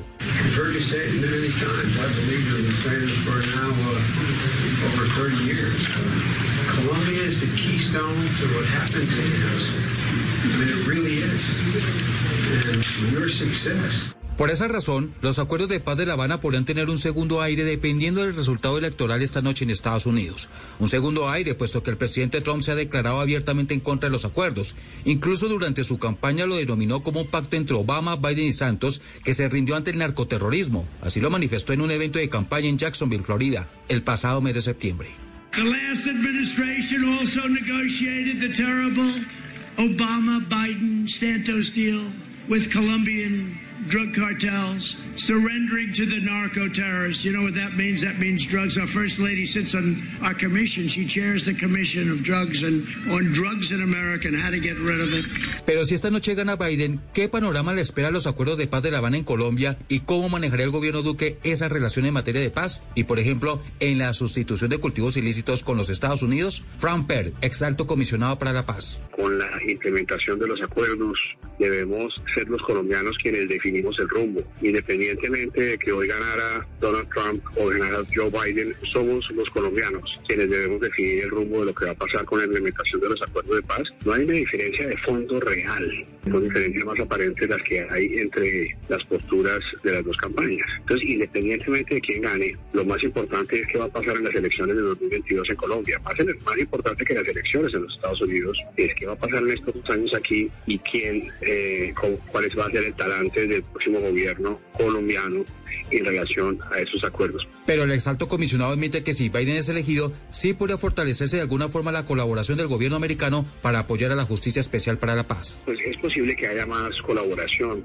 si ganara Biden eh, para continuar con la implementación de la JEP, pero todo depende de la voluntad política en Colombia. Y aquí ya sabemos que hay proyectos de ley para eh, iniciativas políticas para acabar con la JEP. Entonces, eh, nuevamente hay esquemas de colaboración que vienen funcionando durante en un esquema bipartidista de Estado a Estado entre el gobierno de Estados Unidos y el gobierno colombiano en temas de justicia. Eso se hizo en el caso de los paramilitares, en el caso de los ex guerrilleros, se continúa haciendo, se hace de manera intensiva en la lucha contra el narcotráfico. Oscar Sierra, analista que hace parte del Colegio de Abogados, dice que así Biden gane, la JEP, por ejemplo, seguirá teniendo sus tintes políticos en nuestro país. Considero que la llegada o no de Biden a la presidencia de Estados Unidos no representará un cambio significativo en lo que a la JEP respecta. Pues como ha sido bien conocido, se trata de una institución que responde a voluntades políticas que hasta el momento no ha demostrado al país la intención de esclarecer los hechos. Para el exfiscal y exprocurador Alfonso Gómez Méndez tampoco habría mayor diferencia, puesto que la política norteamericana sigue siendo bipartidista, sobre todo con Colombia. Yo creo que ahí ha habido siempre un, lo que allá llaman una política bipartidista frente a Colombia. Eh, lo que creo es que con cualquiera de los dos deberíamos volver a replantear esa política para que no se centre exclusivamente en el tema de los narcóticos. Cada vez que un presidente viaja o un funcionario americano viene a Colombia, el único punto de esas conversaciones no sea el de la aspersión o el de los activos ilícitos o el de tratamiento del narcotráfico. Todos coincidieron que el rumbo que se le pueda dar a la implementación de los acuerdos de paz en Colombia dependerá justamente de nuestro país y no tanto de la política exterior que de los Estados Unidos hacia Colombia. En Blue Radio, los resultados en las elecciones presidenciales de Estados Unidos. 12 de la noche, 41 minutos. Estábamos atentos a la declaración que en cualquier momento hará el ex vicepresidente y candidato demócrata a la presidencia de Estados Unidos, Joe Biden. Estaba prevista la declaración para las 12 y 30, hora de Colombia, y por ahora no aparece. Pero hay noticia porque finalmente la agencia de noticias AP y CNN le están dando a Donald Trump el estado de Florida. 29 votos cruciales, muy importantes para la carrera electoral hacia la Casa Blanca. Nos conectamos a esta hora. Atención, habla. Se conecta, entra, aparece el candidato Joe Biden. Silvia, la escuchamos. Se quita la careta. Se quita Joe Biden el tapabocas, saluda con su esposa. Vamos a escuchar lo que ocurre a esta hora en Delaware, en Wilmington. Buenas noches. Apreciamos su paciencia. Sabíamos que esto iba a tardar, pero quizás mañana por la mañana o incluso más. Pero miren, nos sentimos bien como van las cosas. Realmente es así, sí. Estoy aquí para decirles esta noche que creemos que estamos en buen camino para ganar estas elecciones. Sabíamos por los votos tempraneros y por los votos por carro que iba a llevar tiempo. Tengamos paciencia hasta que el duro trabajo de contar los votos se acabe y no se acabará hasta que cada voto haya sido contado, cada boleto haya sido contado. Pero tenemos buenas sensaciones, buenas sensaciones de cómo van las cosas. Y creemos eh, que hemos ganado Arizona. Tenemos confianza. También nos ha llegado el resultado de Minnesota y seguimos en contienda en Georgia y no es realmente lo que veníamos esperando. Tenemos buenas sensaciones con Wisconsin y Michigan. Y por cierto, va a llevar tiempo contar esos votos, pero ganaremos Pensilvania. Hemos hablado con la gente en Filadelfia y los condados alrededor de Filadelfia y les ha gustado lo que han visto. Miren, podemos quizás conocer resultados mañana por la mañana, pero puede llevar más tiempo y lo vengo diciendo. Eh, no se trata de que Donald Trump o yo declaremos quién ha ganado, es la decisión del pueblo de Estados Unidos, pero tengo buenas sensaciones y soy optimista. Gracias a todos los que han ido a votar. Por cierto, Chris Kurz y los demócratas, felicidades aquí en Delaware. Hey John. Hey John, el gobernador, sí. Sí, todo el equipo, amigo, habéis hecho un gran trabajo. Gracias a los trabajadores, a los voluntarios, a todos los que han participado en este proceso demócrata. Agradecimientos a todos los que me han apoyado aquí y en todo el país. Gracias, gracias, gracias. Y amigos, lo he dicho antes, cada vez eh, que estoy en la casa de mi abuelo en Campton, escucho esas palabras, Joy, ten fe y mi madre también lo dice. Y yo les digo, tengan fe, vamos a ganar esto. Gracias, gracias, gracias. Su paciencia es comendable. Gracias. El mensaje de 12 del día, 12 de la noche, 0 horas 45 minutos. El mensaje desde Wilmington, en Delaware, del candidato a la presidencia Joe Biden Silvia, optimista. Se quitó el tapabocas solamente para dar su discurso. No se lo ha vuelto a poner, hay que decirlo. Con la primera dama sale de la tarima con más de 10 banderas de Estados Unidos de fondo. Eh, saludó a la gente y nos quedamos con varios mensajes. Uno, haciendo un llamado a la tranquilidad. Segundo, advirtiendo que esto va para largo. Tercero, que tiene buenas sensaciones. Cuarto, la sonrisa de oreja a oreja, diría usted, pues eh, permite... Eh, espere que va a volver a hablar, va a volver a hablar de Biden. Eh, escuchamos, pues va a decir algo que más. Se devuelve. Sí. Se devolvió, se le quedó, se le quedó. Está hablando.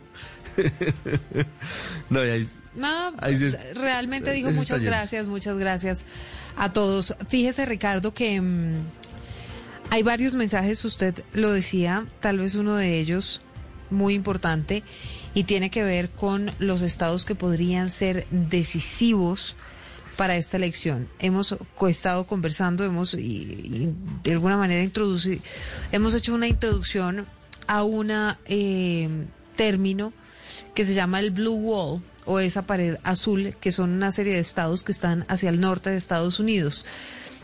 Pues confirma Joe Biden que esos van a ser los estados clave y dice que tiene mucha fe. Entonces, dice eh, la noticia del momento ocasión, en Blue Radio. 12.46 minutos, perdóneme Silvia, ya seguimos analizando la declaración de Joe Biden porque hay un mensaje en Twitter que es muy, muy serio del presidente Donald Trump.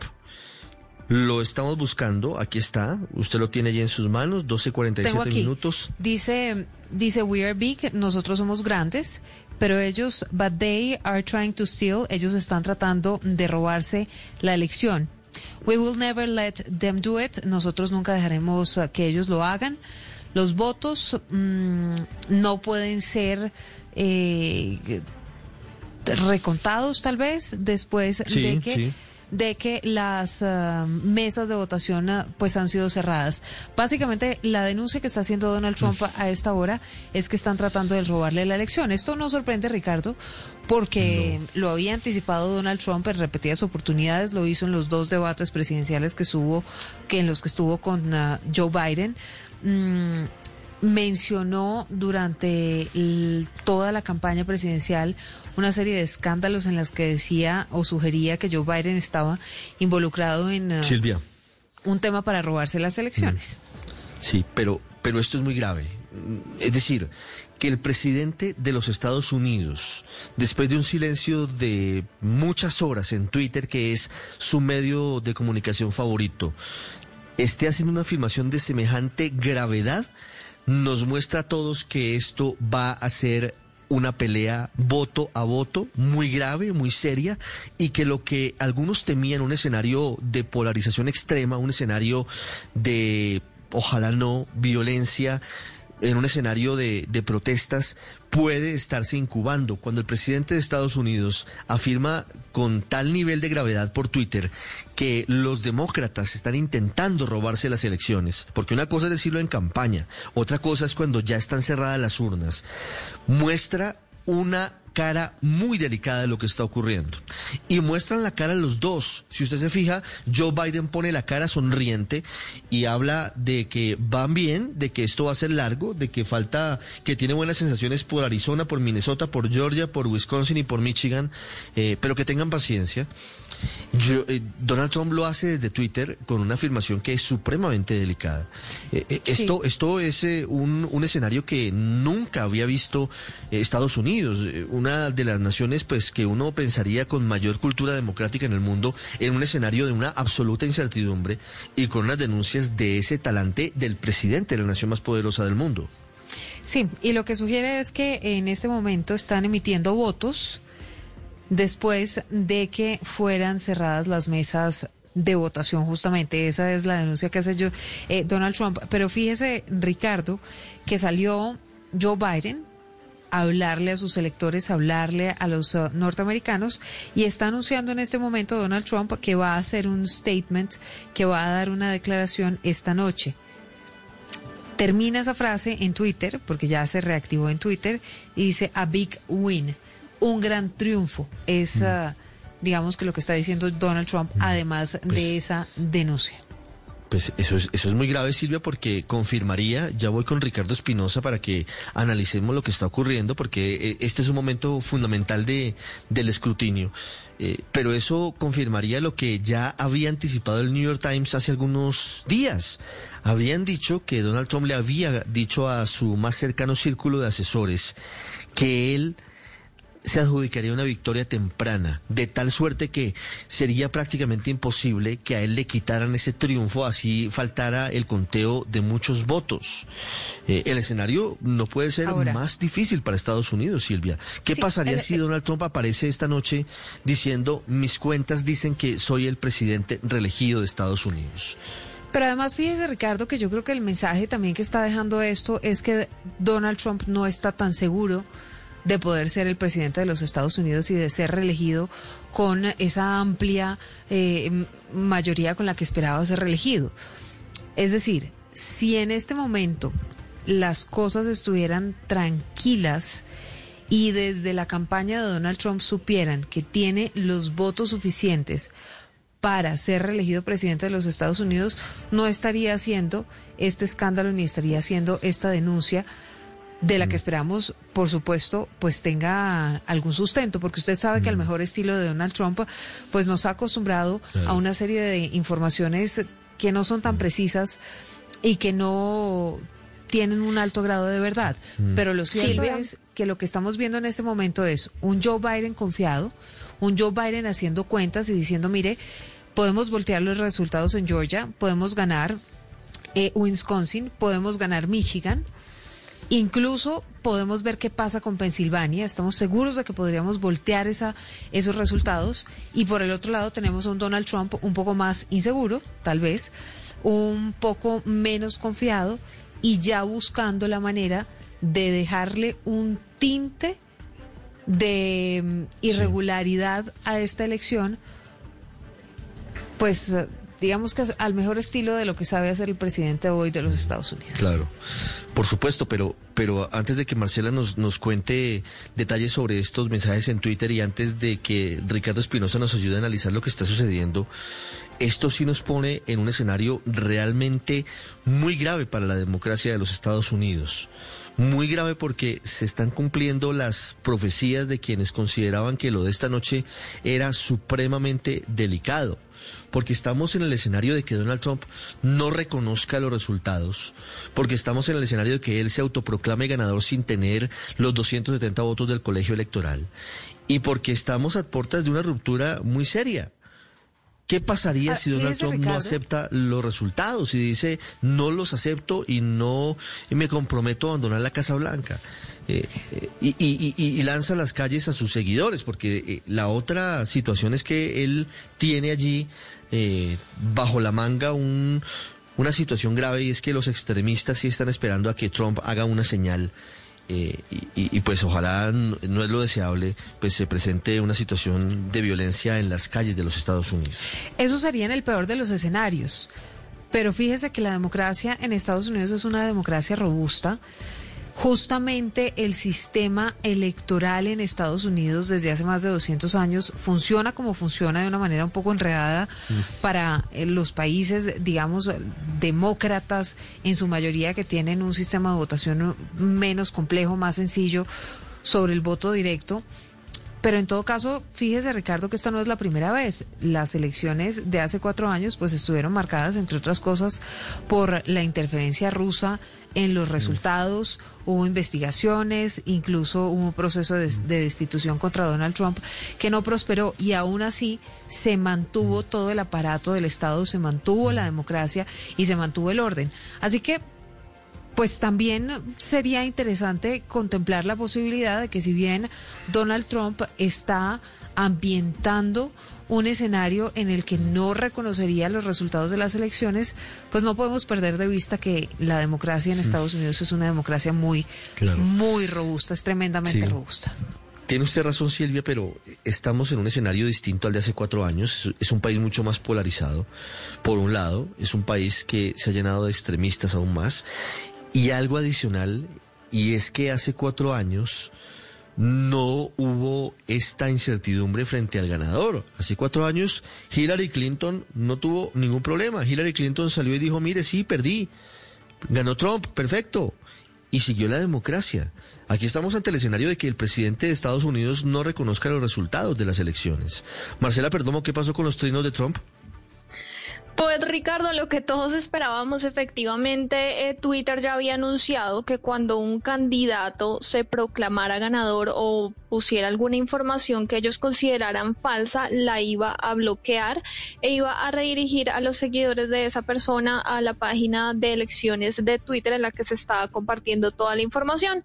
Pues efectivamente eso pasó con el trino de Donald Trump del que hablábamos hace segundos. En este momento, si ustedes ingresan para encontrar un mensaje que dice alguna parte o todo el contenido compartido en este tweet ha sido objetado y puede ser engañoso respecto de cómo participar en una elección u otro proceso cívico.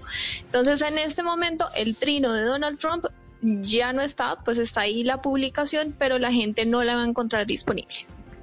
12.56 minutos, escribe en Twitter Joe Biden, mantengan la fe chicos, muchachos, vamos a ganar esto.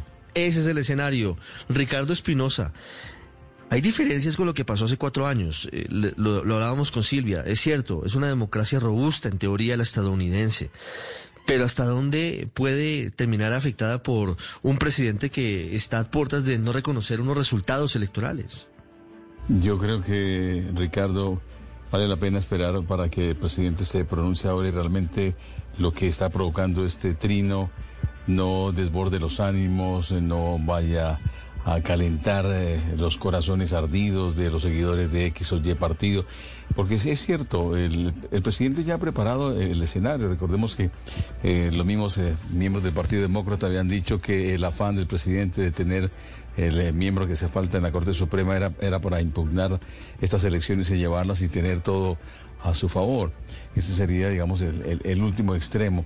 Pero lo que ha pasado hoy es innegable que a la gente de la marea roja, de la ola roja que llama el presidente, ha salido a darle su respaldo, y le arrebató la Florida y hay otros estados que están en entredicho que todavía no, no pueden eh, darse los eh, resultados finales del escrutinio.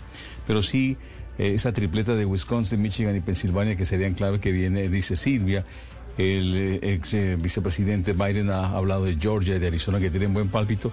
Es decir, esto, esto es lo que está dentro del juego que se tiene que dar y que todavía por el mecanismo que se adoptó de poder enviar el voto eh, temprano no ha llegado. Y lo que quería evitar el presidente Trump era precisamente eso, que los votos que se enviaran temprano deberían estar hoy a las 7 de la noche ya en un recinto federal de elecciones adentro para ser solamente contados y no esperar que estén por la calle, en los buzones, en los camiones del servicio eh, de correos o quizá olvidados como hacía, hacía parte del FBI en varias investigaciones de reportes de, de ser tanto los votos que se estaban eh, represando que no estaban siendo despachados a tiempo. Todo se presta para, se presta para estas malas interpretaciones y yo creo que obviamente como ustedes bien aciertan está siendo golpeada el sistema de votación de los Estados Unidos que venía manejándose bien. El último episodio que recuerdo, aquellas elecciones con Al Gore, también aquí con los guarismos en la Florida.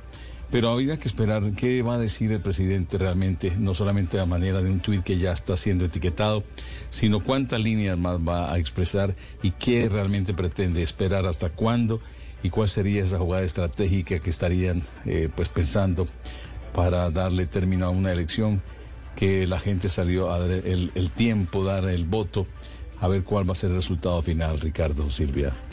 Sí, 12.59 minutos. Fíjese el contraste con el discurso de Joe Biden, eh, Ricardo. Primero que Biden puso la cara, fue una declaración, y por ahora el presidente solamente ha enviado los mensajes en Twitter. El mensaje de Biden es un mensaje optimista y un mensaje que llama a la calma. El mensaje de Trump es un mensaje revanchista, es un mensaje que, que abre la puerta a una cantidad de interpretaciones que son serias en estos momentos. Exacto. El presidente Trump, a través de su campaña, tenía montado una recepción en el Hotel Marriott en, Washington y eso lo desmontaron. Dijeron, no, no, hay, tal fiesta, no lo vayamos a, a aligerar y sabían que esto, esto podía suceder y a la postre es, es lo que ellos quieren. Eh, Donald Trump es experto en manejar en, la marea cuando está revuelta y cuando eh, se le prestan para poder usar artimañas. En este caso, eh, recordemos que también ayer estaba diciendo que iba a tocar en la puerta a los políticos para que apenas se cerraran las urnas, poder hacer algunas impugnaciones sobre precisamente esos votos que fueron enviados tempranamente los que no tienen justificación de, de los votos que pueden ser manejados y pueden ser incluso eh, cambiados en algún momento, que resulta imposible en algunas circunstancias, pero es lo que el presidente sostiene y es lo que vamos a ver qué es el, statement, el comunicado que va a dar antes de, eh, los próximos minutos, a ver realmente si la gente puede acostarse tranquila para decir eh, los votos se dejan de contar y vamos a esperar mañana a las 8 de la mañana que se, se reanude este conteo de la jornada electoral pueda darse una tranquilidad y no se pierda el norte de las elecciones que comenzaron con mucho ánimo y que ya están terminando bastante mal. Bueno, vamos a darle unos minutos más a el presidente Donald Trump. Entre tanto, voy con Marcela Peña. La perspectiva económica de lo que significa esta elección, Marcela, demócratas y republicanos en una pugna cada vez más enconada, más difícil reventó en este momento esta tensión muy seria, una denuncia muy grave del presidente Trump diciendo que los demócratas se quieren robar las elecciones y Joe Biden diciendo hace minutos ni el presidente Trump ni yo somos los que nos declaramos ganadores, deben ser los votos. Pero en materia económica, Marcela. Esta elección es clave para una economía global golpeada por la crisis. El decano de Economía de la Universidad Externada, Julián Arevalo, dice que Colombia se beneficiará si hay buen ambiente para la recuperación. La agenda de Biden es mucho más cercana a esos esfuerzos multilaterales que, los, que la agenda aislacionista que pone únicamente el énfasis en Estados Unidos que caracteriza a Donald Trump.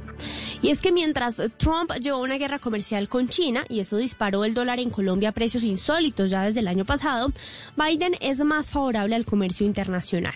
Los mercados descuentan una victoria tranquila de Biden y un paquete de estímulo fiscal a la economía. Sin embargo, una victoria republicana también implicaría un paquete de ayudas y no llevaría nerviosismos. Lo que desean los mercados es que la decisión se conozca esta misma noche. Según el jefe de investigaciones económicas de Corfi Colombiana, José Ignacio López, los problemas surgieron si el conteo no termina. Hay temor sobre lo que pasa en estados clave como Florida y Pensilvania y si el resultado es muy apretado, los escrutinios podrían extenderse no solo días, sino incluso semanas, algo que podría llevar a protestas y no es bueno para los negocios toda esa tensión social, toda esa incertidumbre tendría unos mercados financieros muy nerviosos, probablemente con desvalorizaciones del mercado accionario de los Estados Unidos y con desvalorizaciones de, activos considerados como riesgosos como la moneda colombiana. Sin embargo, a largo plazo a Colombia no le afecta tanto quien gane, pues la relación siempre ha sido bipartidista. María Claudia Lacutir, presidente de la Cámara de Comercio Colomboamericana, asegura que va a continuar la agenda entre ambos países con temas como la lucha contra las drogas, el posconflicto y nuevas temáticas. Aprovechar las oportunidades de nearshoring o cadenas cercanas de valor, ampliar los mercados, buscar cooperación, transferencia de tecnología e inversión productiva, todo acompañado de una agenda que nos permita una cercanía constructiva con ambos partidos. Por su parte, Luis Fernando Mejía, director de Desarrollo, dice que en los próximos cuatro años el reto será sacarle provecho a la relación comercial. Consideramos fundamental avanzar en la profundización de los tratados de libre comercio, el aprovechamiento de ese importante tratado que firmamos con Estados Unidos, que todavía hay oportunidades muy importantes para materializar.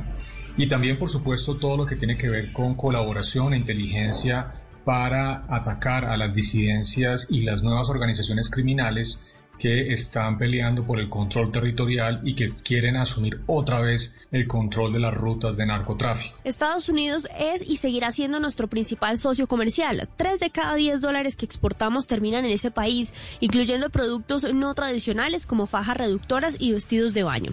Las empresas estadounidenses generan en Colombia 110 mil empleos directos. Marcela, gracias. Y seguimos hablando de lo que han sido las relaciones entre Colombia y Estados Unidos. Usted lo decía, han sido unas relaciones bipartidistas, pero en los últimos años pues ha habido una serie de roces entre ambos países.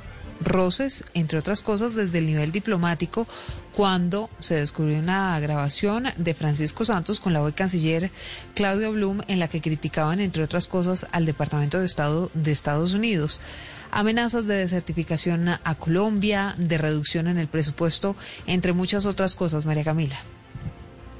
Aunque las relaciones entre Colombia y Estados Unidos en los últimos cuatro años se caracterizan principalmente por la cordialidad y ambos se consideran aliados regionales, no todo ha sido color de rosa. Para Eugene Richard, docente investigadora de la Universidad de Externado, las relaciones entre ambas naciones en la era Trump pueden ser calificadas de cordiales, pero naturalmente desequilibradas. Asegura que durante estos años Colombia se ha sometido siempre a la agenda de prioridades y a los intereses del gigante norteamericano. Hubo altibajos, pero Colombia ha sabido mantener su posición de aliado natural en el continente con su primer socio comercial, por su cercanía geográfica con Venezuela, país que preocupa mucho a la administración Trump, pero también por la larga historia de colaboración que existe entre ambos países. La constante amenaza de desertificación por parte del presidente Trump, que como mencionó alguna vez esperaba más resultados del presidente Duque en materia de lucha contra las drogas, es uno de esos factores que manchan la relación. Trump criticó a Duque afirmando que el mandatario colombiano no había hecho nada para ayudarlo en su lucha contra las drogas. Y también es de resaltar que Trump no apoyó francamente a Colombia en su pelea para entrar en la OCDE y que el presidente norteamericano siempre buscó reducir la ayuda económica que le otorga su país a Colombia. Y es que este gobierno se ha caracterizado por sus halagos y constantes agradecimientos a la administración Trump, pero también enfrentó uno de los más polémicos episodios por cuenta de una conversación entre el embajador en Washington, Francisco Santos, y la ahora canciller Claudia Blum en noviembre del año pasado, en la que ambos, que hacen parte de la más alta representación diplomática del presidente Iván Duque ante ese país, hacían duras críticas al Departamento de Estado, asegurando incluso que está destruido. Colombia seguirá en su dinámica de reconocer la importancia de su aliado porque ese ha sido el hilo conductor de la relación, tendencia que seguirá creciendo si Donald Trump es reelegido, asegura Julián Arevalo, decano de la Facultad de Economía del Externado. Durante los cuatro años lo que hemos visto es un enfoque bastante aislacionista. Eh, Estados Unidos tomando decisiones prácticamente de forma unilateral, en algunos casos ejerciendo presión, como por ejemplo en los temas de drogas, cuando el presidente Trump se refirió a Duque diciendo que era un buen tipo, pero que no había hecho nada por los Estados Unidos, y esto acompañado de una amenaza de desertificación. Todo eso es muy característico de la forma como Trump ha tratado a sus aliados durante todos estos años. Aseguró que esta opción con el presidente Trump se enfrenta a la posibilidad de que con el candidato Joe Biden las relaciones funcionen un poco más de manera multilateral, donde Colombia pueda ser parte del proceso de toma de decisiones. Esto en relación con acuerdos comerciales, de cooperación, con alianzas estratégicas que no coinciden, asegura, con la forma como Donald Trump ha manejado las relaciones en los últimos cuatro años. La una de la madrugada y ocho minutos todavía no aparece el presidente Donald Trump en la locución anunciada desde la Casa Blanca. CNN informa hasta ahora que Joe Biden tiene 215 votos del colegio electoral y Donald Trump 171 en Arizona. Gana Biden 52.6% sobre Donald Trump 46%. En Georgia gana Trump 52.1% contra Biden 46.7%. En Arizona Joe Biden 52%, Donald Trump 46%, en Georgia Biden 46.7, en eh, Donald Trump 52, Pensilvania arriba Donald Trump 56.6 contra el 42.1%, el Washington Post sigue teniendo como proyección al presidente Donald Trump con una eventual reelección, pero todavía con varios asuntos pendientes. ¿Qué va a pasar en materia de lucha antidrogas con la elección del nuevo presidente de los Estados Unidos, Jan Alvarado? Es claro que el presidente Donald Trump ha apoyado la erradicación. Si continúa en el mandato, la expectativa se mantendría y el apoyo sería igual para Colombia, incluyendo la opción con glifosato. Caso contrario, pasaría si queda al mando su opositor. Este fue el análisis entregado por el general Leonardo Gallego, exdirector de la Policía Antinarcóticos de Colombia. Eh, es posible que disminuya la expectativa de que eh,